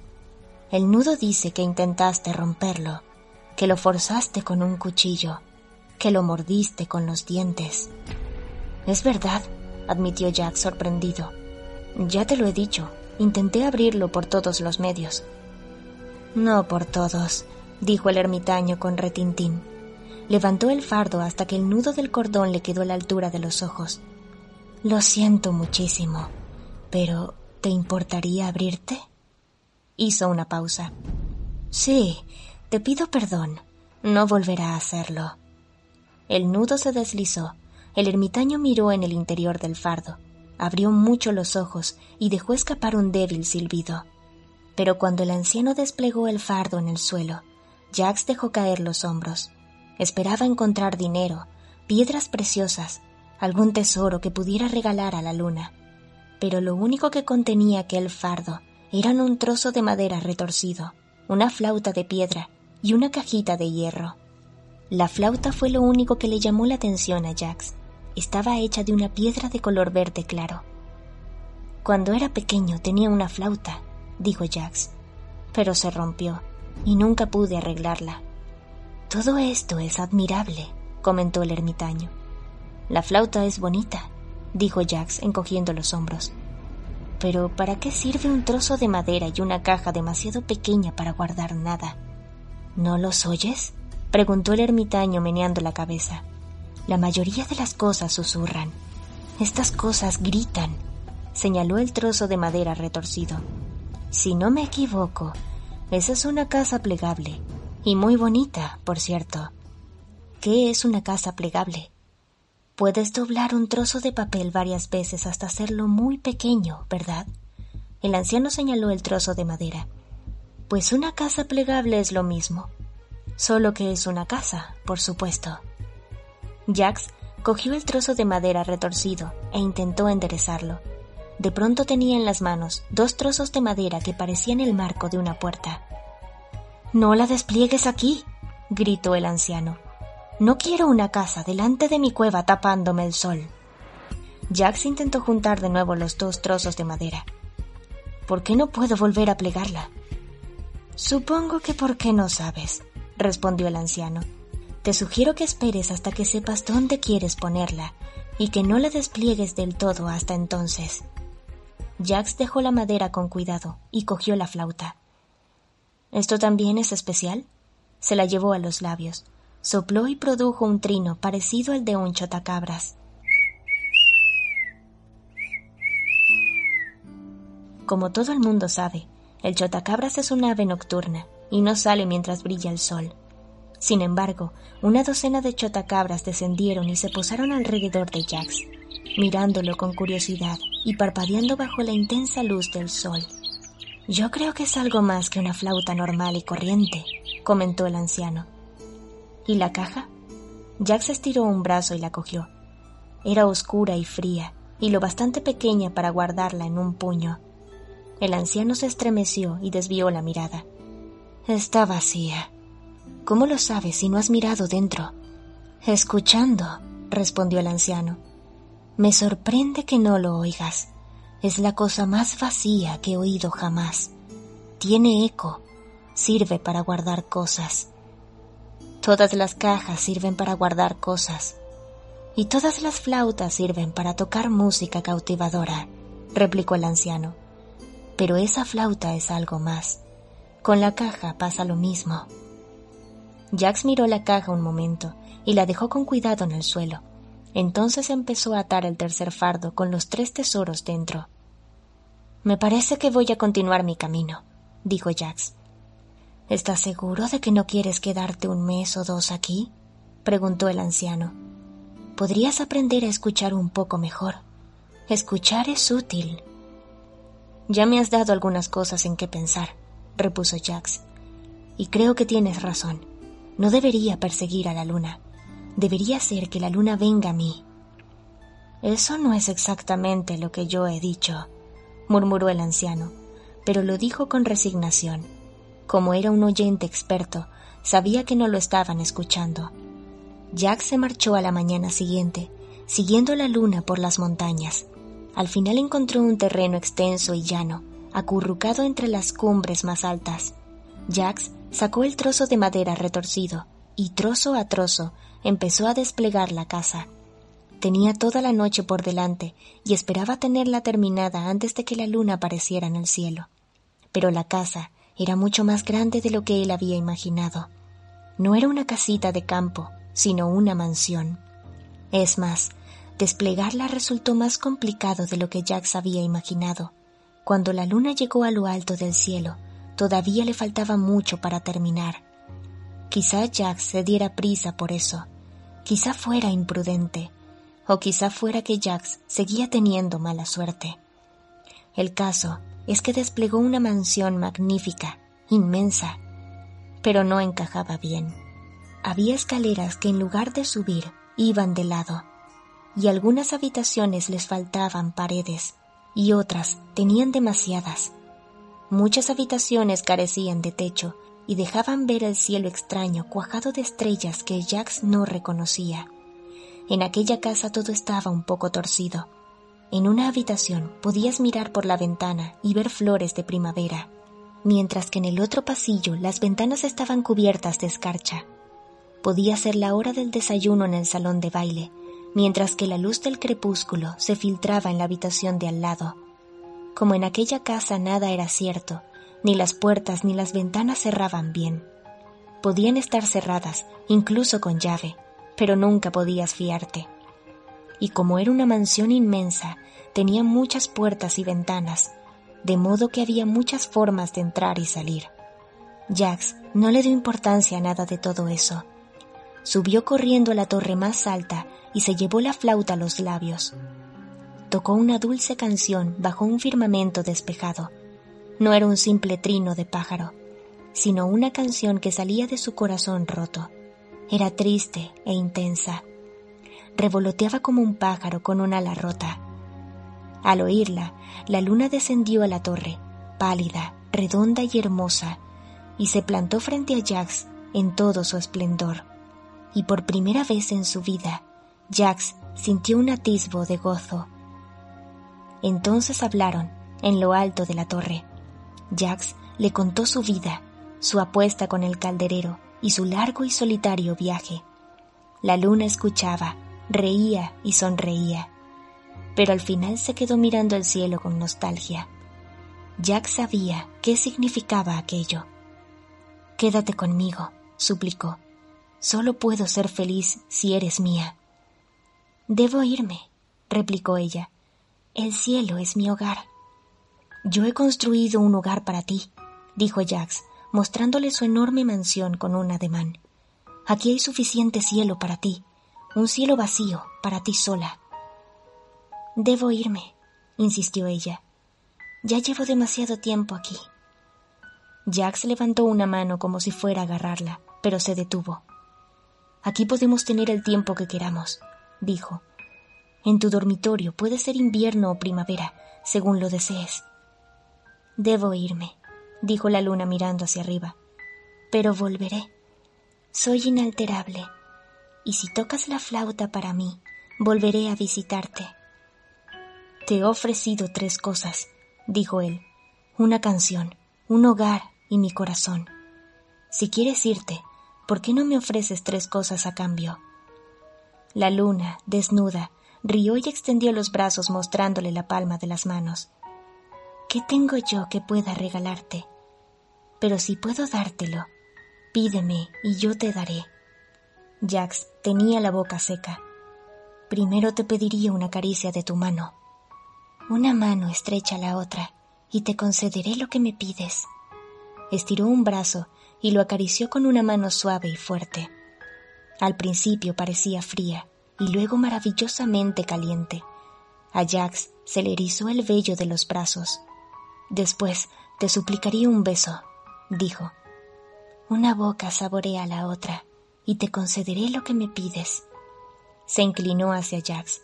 Su aliento era dulce y sus labios firmes como una fruta. Aquel beso le cortó la respiración a Jax, y por primera vez en su vida, en su boca asomó un amago de sonrisa. ¿Y cuál es tu tercera petición? preguntó la luna. Tenía los ojos oscuros e inteligentes, y su sonrisa era sincera y cómplice. Tu nombre, suspiró Jax.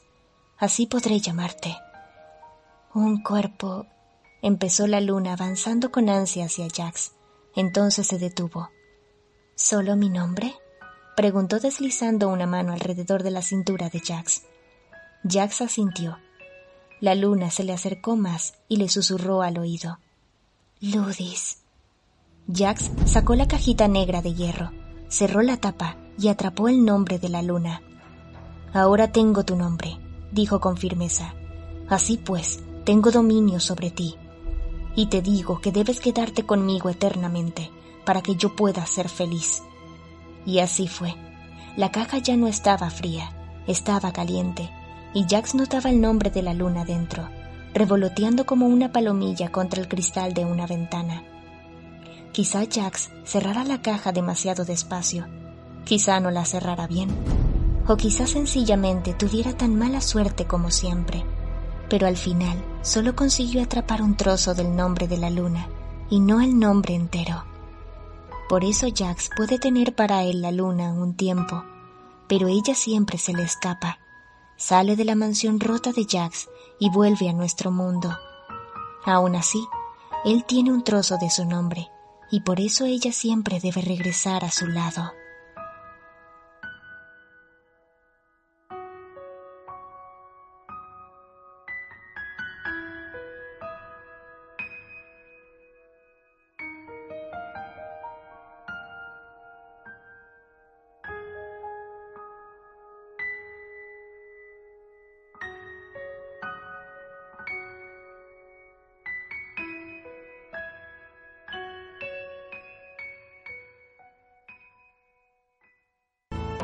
Pues nada, vamos a continuar. Vamos a darle un poquito más de vidilla al asunto.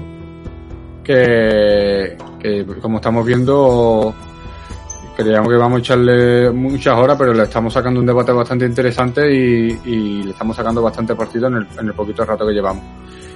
Eh, Víctor, ¿quieres continuar un poquito así debatiendo la historia? Sí, ¿Tú la claro.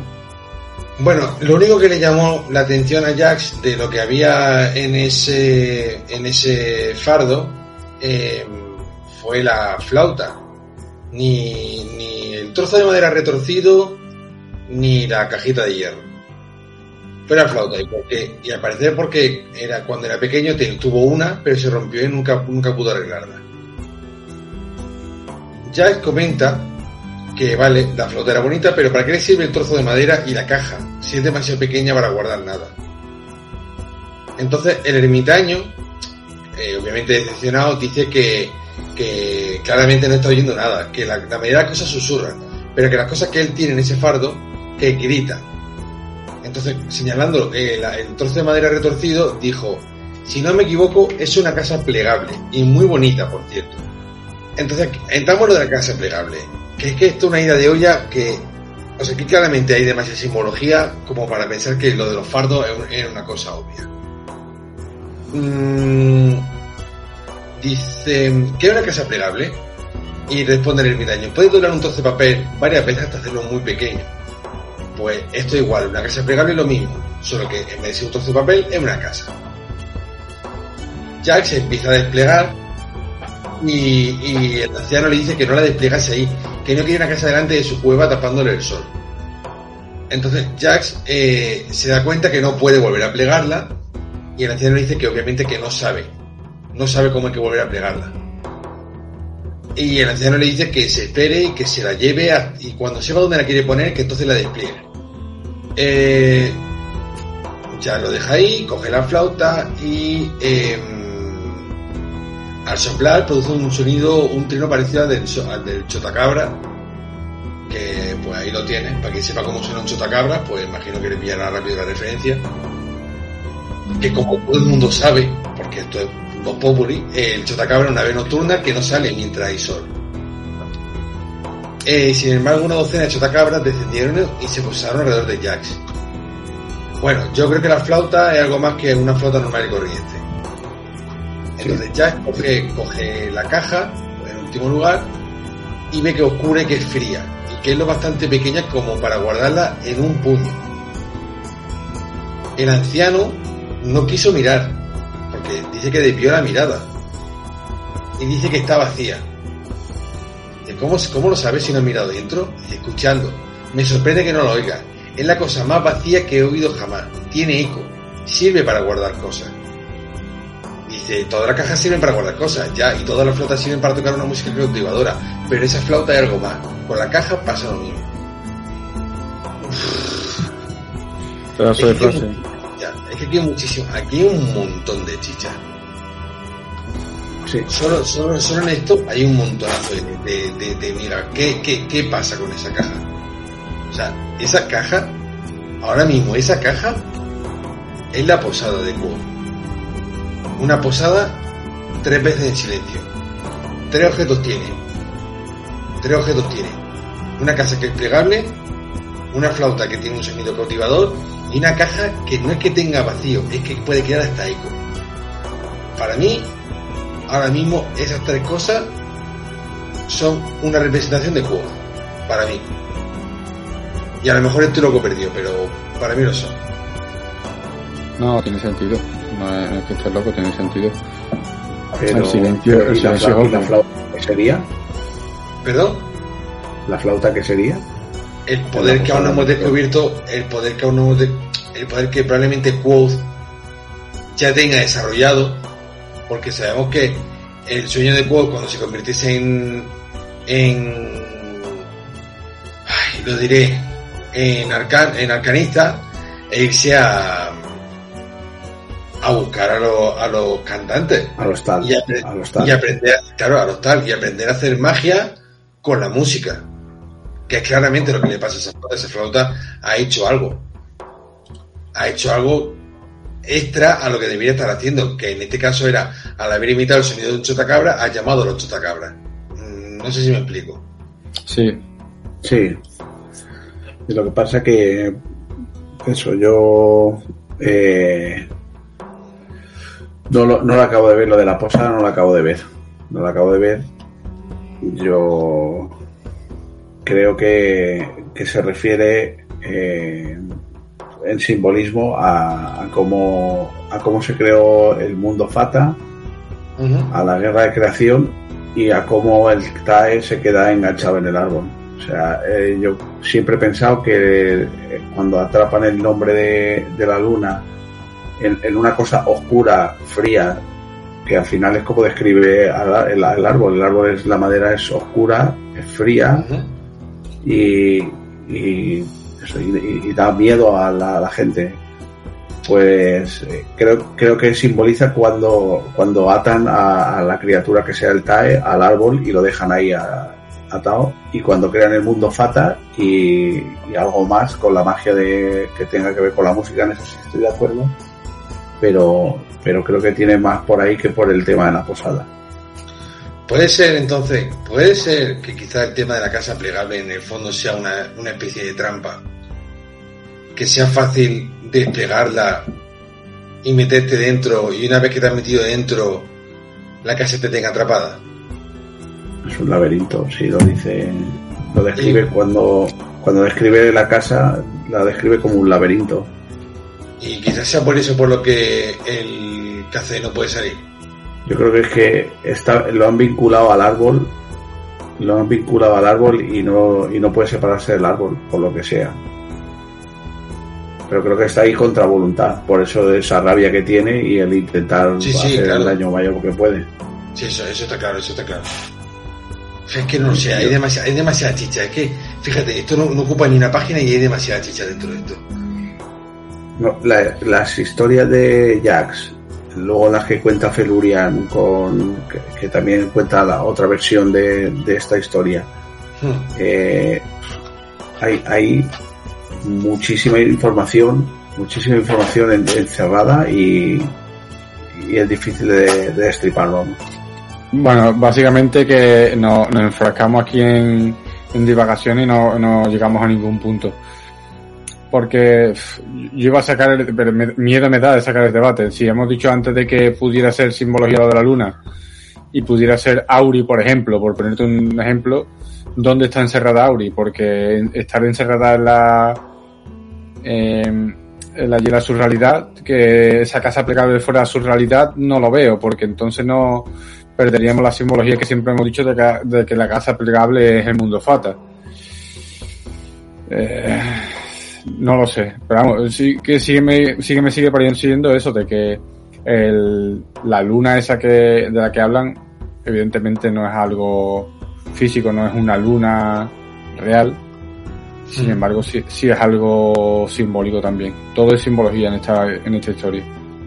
Sí, es una historia que ha pasado de padres a hijos durante miles y miles de años y claro, se ha ido deteriorando y simplificando. Entonces, al final se ha convertido en una especie de cuento que cuentan las madres a las hijas, como dice luego Gespe.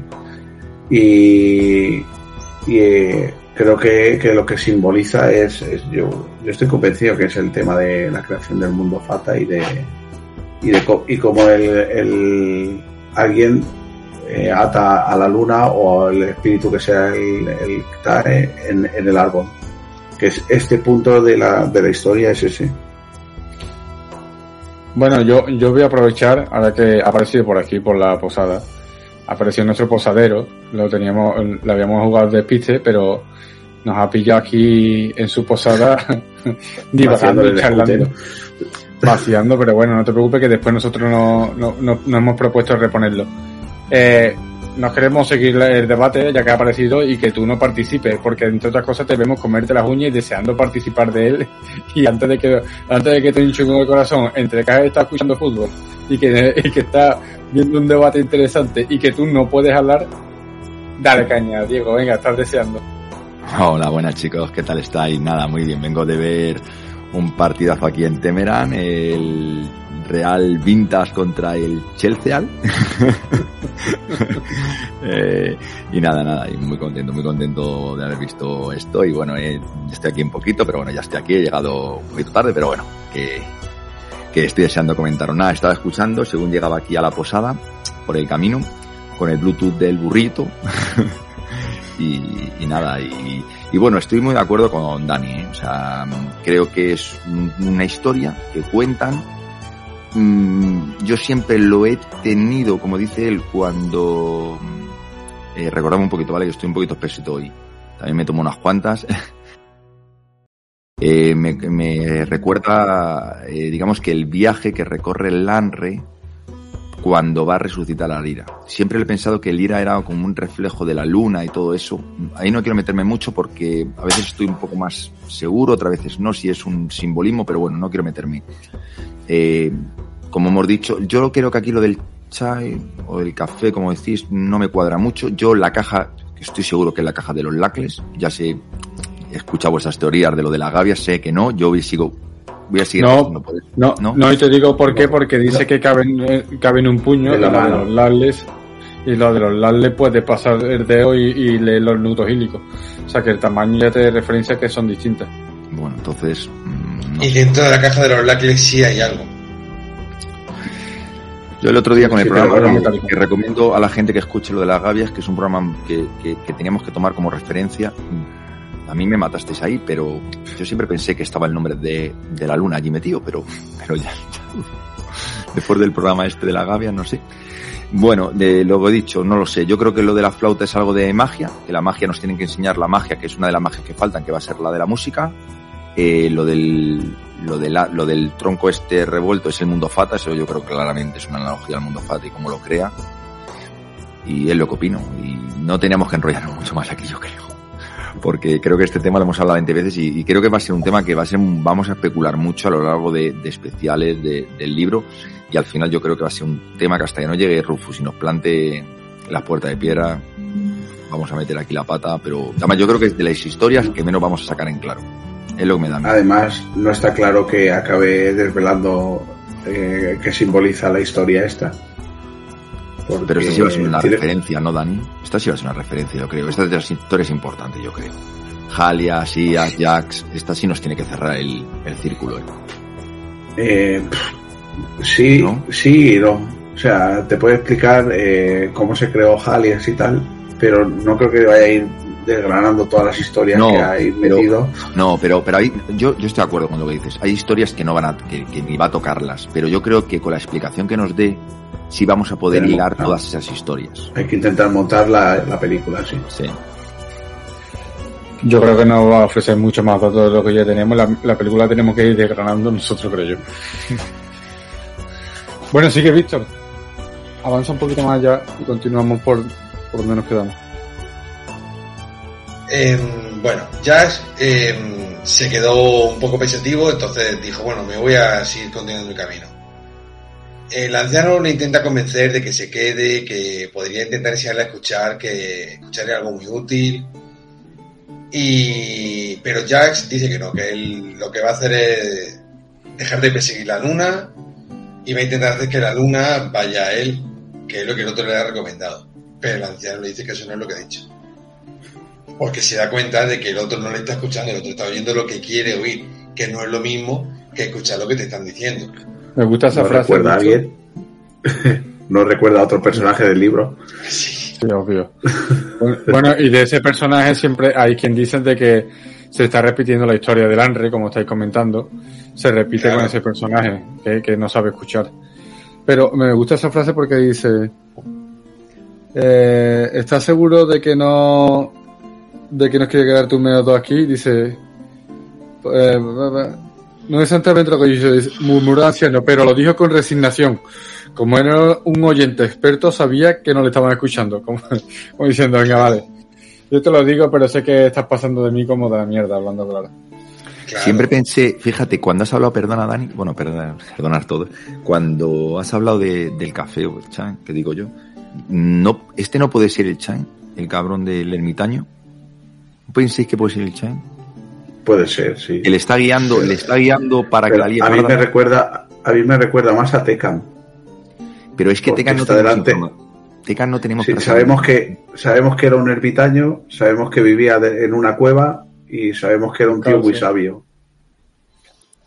No sé, a mí lo del a mí siempre me ha parecido Chen por eso, porque lo que le dice es para realmente es para robar la luna y liar la parda, o sea, ¿quién mejor que guiarte para no sé, para No, al, al revés. Tampoco sabemos si el TAE es, es Tecan. Tampoco lo sabemos. pues lo sabemos, antes de encerrarle en el árbol. es una locura, eh. Yo de verdad cada día me estoy volviendo más al loco con estas cosas. No cabe más. Yo creo que más, más loco de lo que nos está dejando este tío no nos cabe. Bueno, continuamos entonces. Eh, Jack se fue, siguiendo todavía la luna por las montañas, así que al final encontró un terreno extenso y llano, acurrucado entre las cumbres más altas. Que yo, pues siguiendo la, la orografía que hay, lo único que hay son la, la sierra de, de Borrasca. de Borrasca, que al final es donde se supone que queda eh, Fairinier, ¿no? Sí. La puerta la que siempre hemos dicho que Claro. sería la puerta fatal. Entonces, bueno, sacó el trozo de madera retorcido y empezó a despegar la casa. Tenía toda la noche por delante y esperaba tenerla terminada antes de que la luna apareciese por el cielo.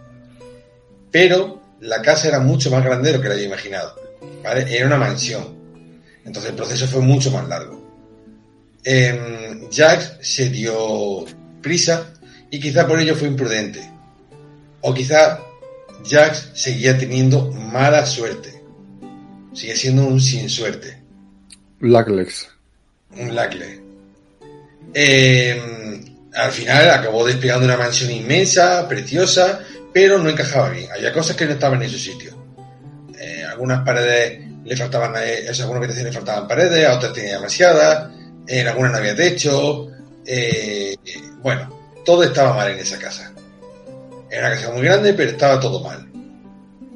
Eh, aún así, ya no le dio importancia y subió a la torre más alta, se llevó la flauta y esta vez no, so- no sonó el trino del chotacabra, sino que sonó un trino de pájaro, eh, pero triste. Entonces, la luna aún así lo oyó y bajó. Se plantó delante de Jax y Jax por primera vez pareció sentirse feliz. Y estuvieron hablando, ya le contó su vida, la apuesta con el calderero, su largo viaje. Eh, la luna sonreía y escuchaba. Eh, al final, eh, la luna miraba con nostalgia al cielo porque sabía que tenía que volver, pero Jax le pidió que se quedase con ella, porque solo así sería feliz. Ya dijo, ella dijo que se tenía que ir y él dijo que he construido este hogar para ti, hay suficiente cielo, hay un cielo vacío para ti sola, que lo que se encuentra luego en el cielo de, de Fairinier, un cielo para ella sola, un cielo donde no hay nada más que, que, ella. Eh, y ella le insiste que debe irse, que bueno, total, que eh, hablan, hablan y hablan y hablan. Al final, eh, la luna le dice que si vuelve a tocar la flauta para ella, que volverá a visitarle. Y él le dice, te he ofrecido tres cosas, te he dado una canción, un hogar y mi corazón. Si quieres irte, ¿por qué no me ofreces tres cosas a cambio? Esto también me parece importante. La luna, desnuda, rió y extendió los brazos, mostrándole la palma de las manos. Es que la palma de las manos y el hecho de que la luna esté desnuda son dos cosas que también hay en común con Ferulia. Porque con Ferulia también se hace referencia muchas veces que tiene las manos, eh, a que va con la, o enseña a hacer cosas con las palmas desnudas de las manos. Y obviamente que está desnuda, siempre está desnuda. Eh, ya le pide una caricia de su mano, eh, después le suplica un beso y al final le pide eh, su nombre. Y sin embargo ella no le da importancia. ¿Es solo mi nombre? Y se lo da, le dice Ludis. Eh, Jack saca la caja, cierra la tapa y quiere haber atrapado el nombre de la luna. Ya, ya tengo tu nombre y tengo dominio sobre ti. Y si te digo que debes quedarte conmigo eternamente, y te digo que debes quedarte conmigo eternamente para que yo pueda ser feliz. Ahora la caja ya no estaba fría, ahora estaba caliente. Eh, dice, quizás Jax, o sea, bueno, perdón, que me estoy adelantando.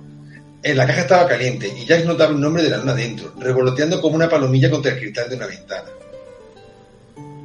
Una palomilla también otro tipo de mariposa. Hay que tenerlo en cuenta. Eh, dice ya Jax cerraba la caja demasiado despacio. Quizás no la cerró bien. O quizás simplemente tuvo tan mala suerte como siempre. Pero al final solo consiguió atrapar un nombre de la luna y no fue el nombre entero. Por tanto, la luna consigue siempre escaparse de Jax, aunque él consiga traerla, teniendo parte de su nombre. Pero, o sea, a ver si no he entendido. Siempre tiene la obligación de regresar a su lado. O sea, Víctor, eh, ¿crees, ¿crees que es posible o puede haber una teoría que sea la luna sea Felurian? ¿Es lo que me he quedado? A mí la impresión que me da después de mirado por segunda vez. Y te digo por qué. No, porque, sí, puede ser, puede ser. Puede, puede ser que en el mundo humano sea una luna y en el mundo Fata sea como una persona. Porque cuando baja, porque cuando baja a hablar con, con Jax, eh, está claro que, que, tiene boca, está claro que la acaricia con una mano, o sea, está, está, estamos hablando de una persona. un cuerpo mortal. un cuerpo, cuerpo. No es una luna como yo muchas veces he dicho que no me cuadra que fuese la luna literal. O sea, que se transforme, que esté encerrada en el mundo fato un tiempo y que luego salga como luna al mundo de los, de los seres humanos. Por así sí, pero quizás quizá eso no tenga mucho sentido porque cuando Quoth va a Fire ve la luna en el cielo. ¿Sabes? Hay una luna en el cielo y también está Feluria en, el suelo. Entonces no sé yo. Mm. No sé yo. No sé yo. verdad. ¿Cuándo es cuando tenías que tener cuidado? para entrar al mundo fatal. Las noches sin lunas. Las noches sin lunas, O entonces no puede haber luna si, si, ve, a, si ve a Felurian, ¿no? No, pero no puede haber luna en nuestro mundo, pero la luna tiene que estar entonces en el Luna llena. Claro. claro. Vale, vale. Pues nada. Yo creo que aquí lo que pasa es que se demuestra claramente que que Quoth es familia de, de Iax, ¿vale? Porque eh, aparte de lo del Lacles, que parece bastante claro, eh, la luna le da una caricia, luego le da un beso y cuando se va a lanzar, el otro en vez de coger y aprovechar el momento, le dice, espera, dame tu nombre.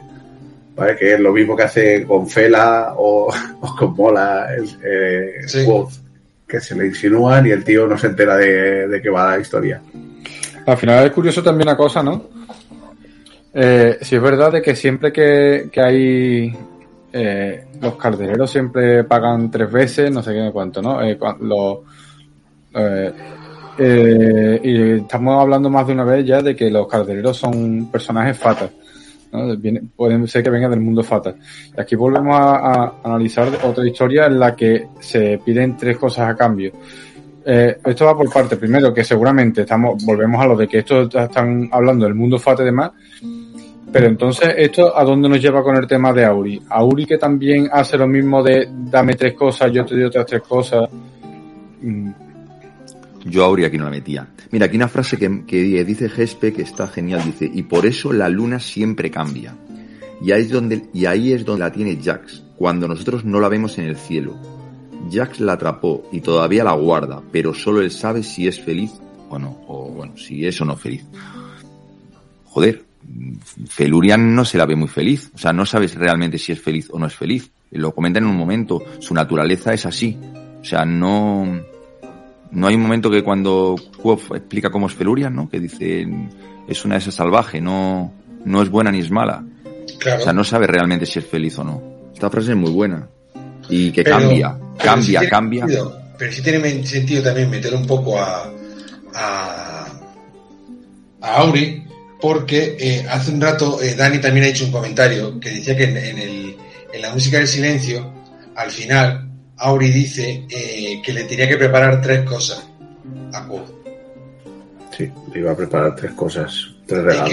Es que, claro, el tema, el tema está en que son todos. Pero lo de tres cosas lo dicen muchas veces. Es como un tipo de, de tradición, un tipo de. Más de Pero relacionado con... el mundo Fata, que es lo que estamos hablando. Claro, que a eso es lo que vamos. No lo sé. Siempre, siempre está jugando con lo de las tres cosas. Siempre. Sí. Cuando ve a Calderero, cuando con, con, con la de. Joder, ya no me acuerdo del. Madre mía, un caraja hoy.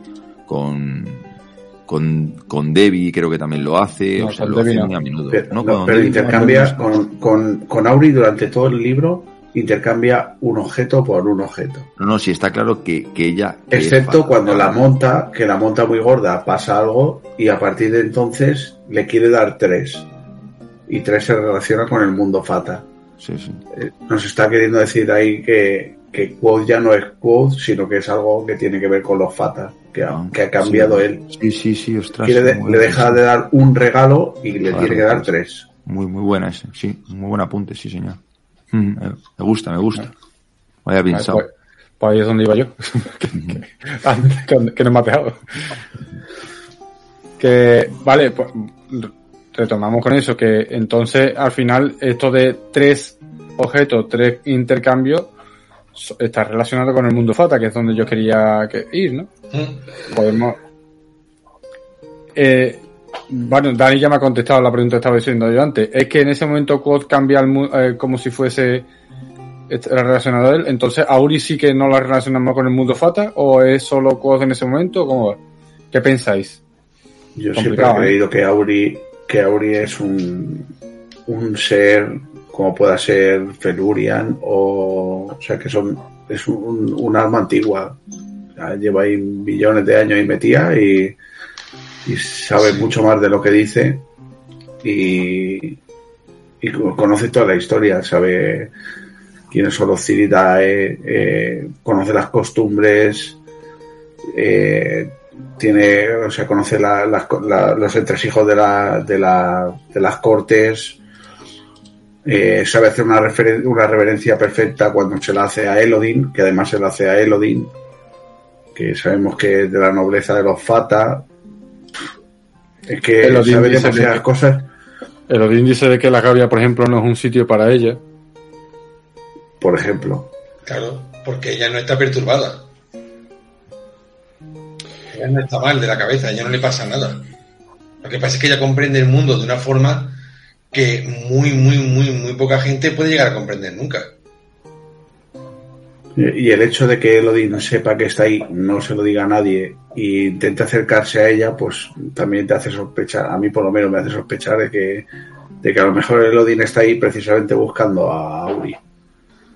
No lo sé, a mí siempre me da la impresión de que, de que no, es, no es una chiquilla de 25 años que se le ha ido la chola, no, no me ha dado esa impresión nunca. A mí siempre me ha dado la impresión de que es algo más.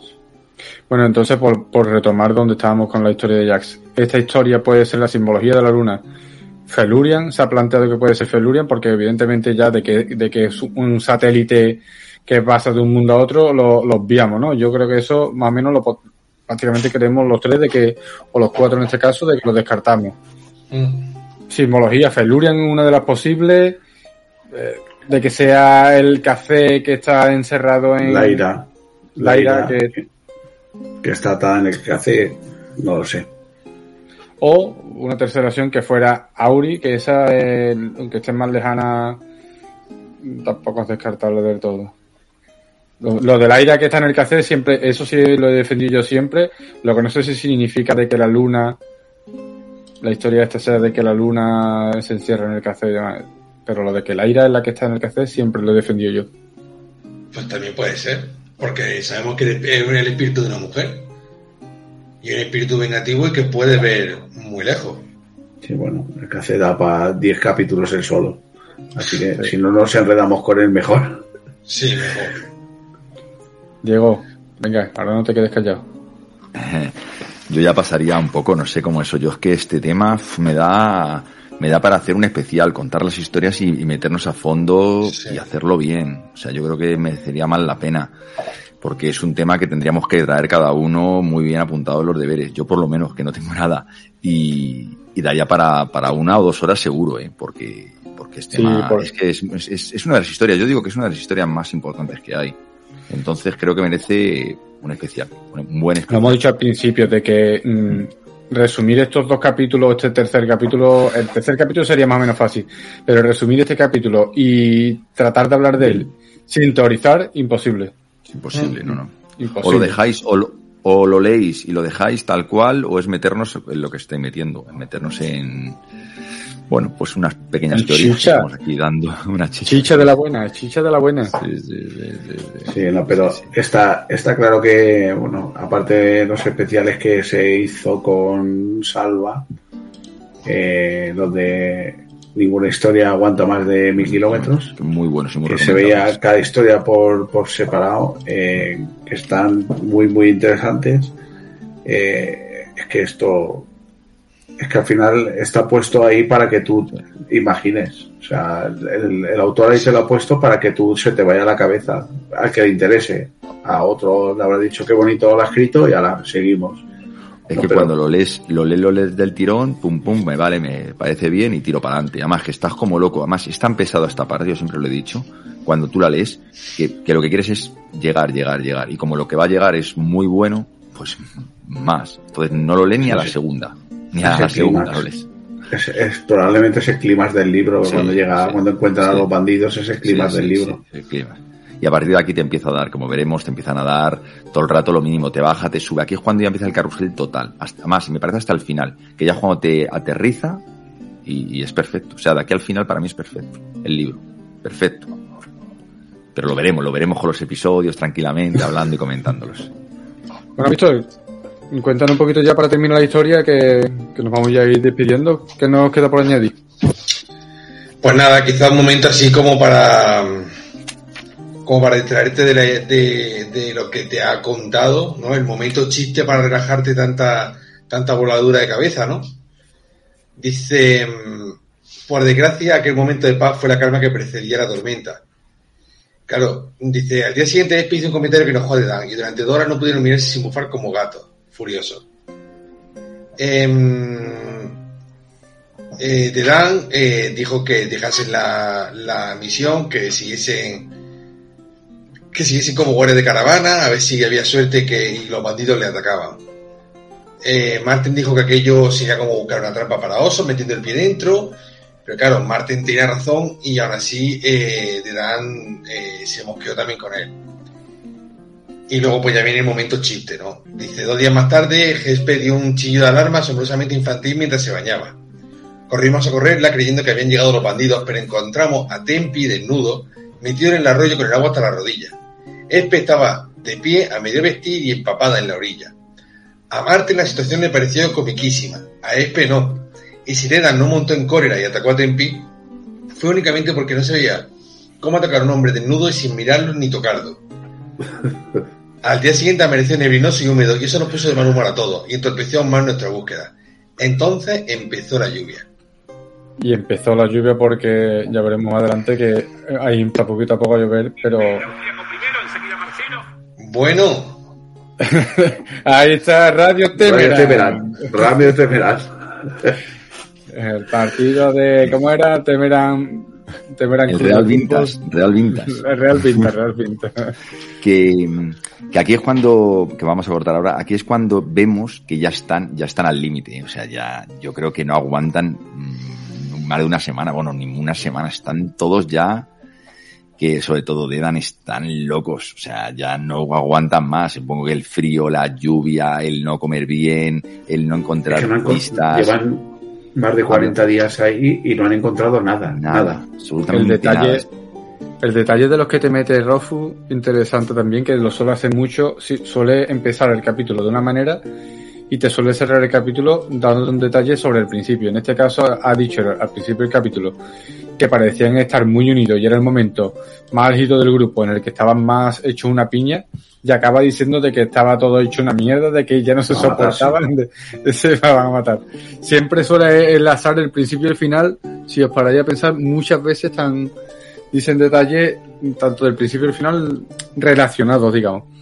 Y en este caso, eh, como está diciendo Diego, como se prepara todo para lo que va, lo que llega ahora, ¿no? Esa lluvia eh, empieza también a contarnos lo que ya, evidentemente ya sabemos todos de qué, de qué va a pasar después. Y empieza con ese ambiente farragoso, eh, estoso de tanta lluvia que no pueden, en el momento que se secan un poco, se avecina, se avecina tormenta. Lo- física lo y emocional. Sí, sí, Y- lo hace y en ya. los capítulos.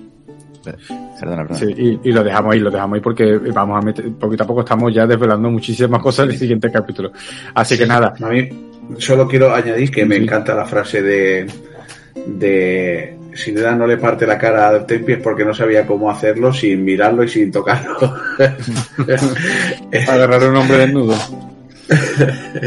es buenísimo. Eh, eh, volvemos a recordar de que Tempi tenía la costumbre de ducharse un par de veces al día, de bañarse un par de veces al día o algo así, ¿no? Sí, cada vez que podía.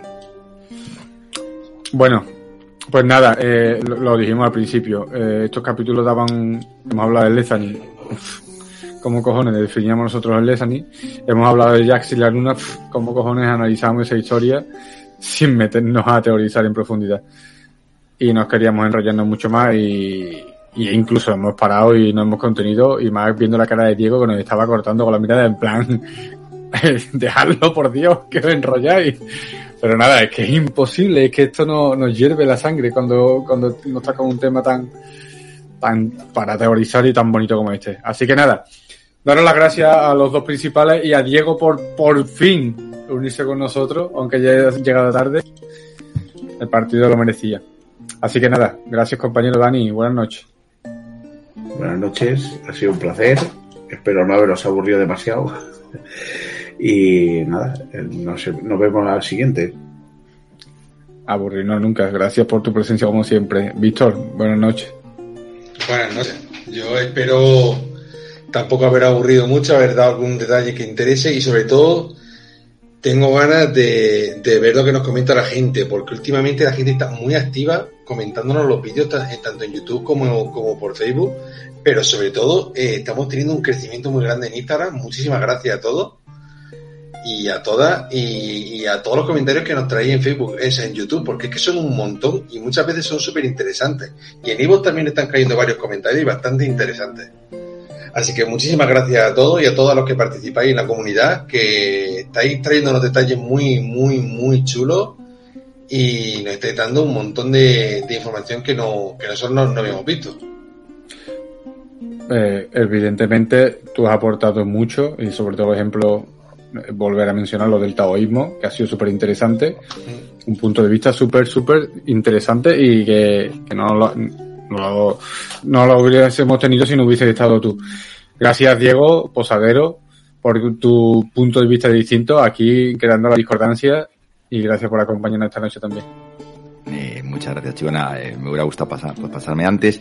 Eh, nada, siempre es un placer. Ahora no nos tomaremos una, una copita, ¿no? Para celebrarlo, ¿no? Antes de cerrar la posada. Eh, solo decir a todo el mundo que se pasen, eh, los que estén en Recre de, eh, Posadero Recre de Guía, que, de- que me seguís por Facebook, eh, os pediría que os pasaseis a Recre Guía Podcast, que es donde vamos a empezar a, ya están creando mucho contenido, ya veis como han comentado en Instagram, estamos creciendo, estamos unificando cuentas.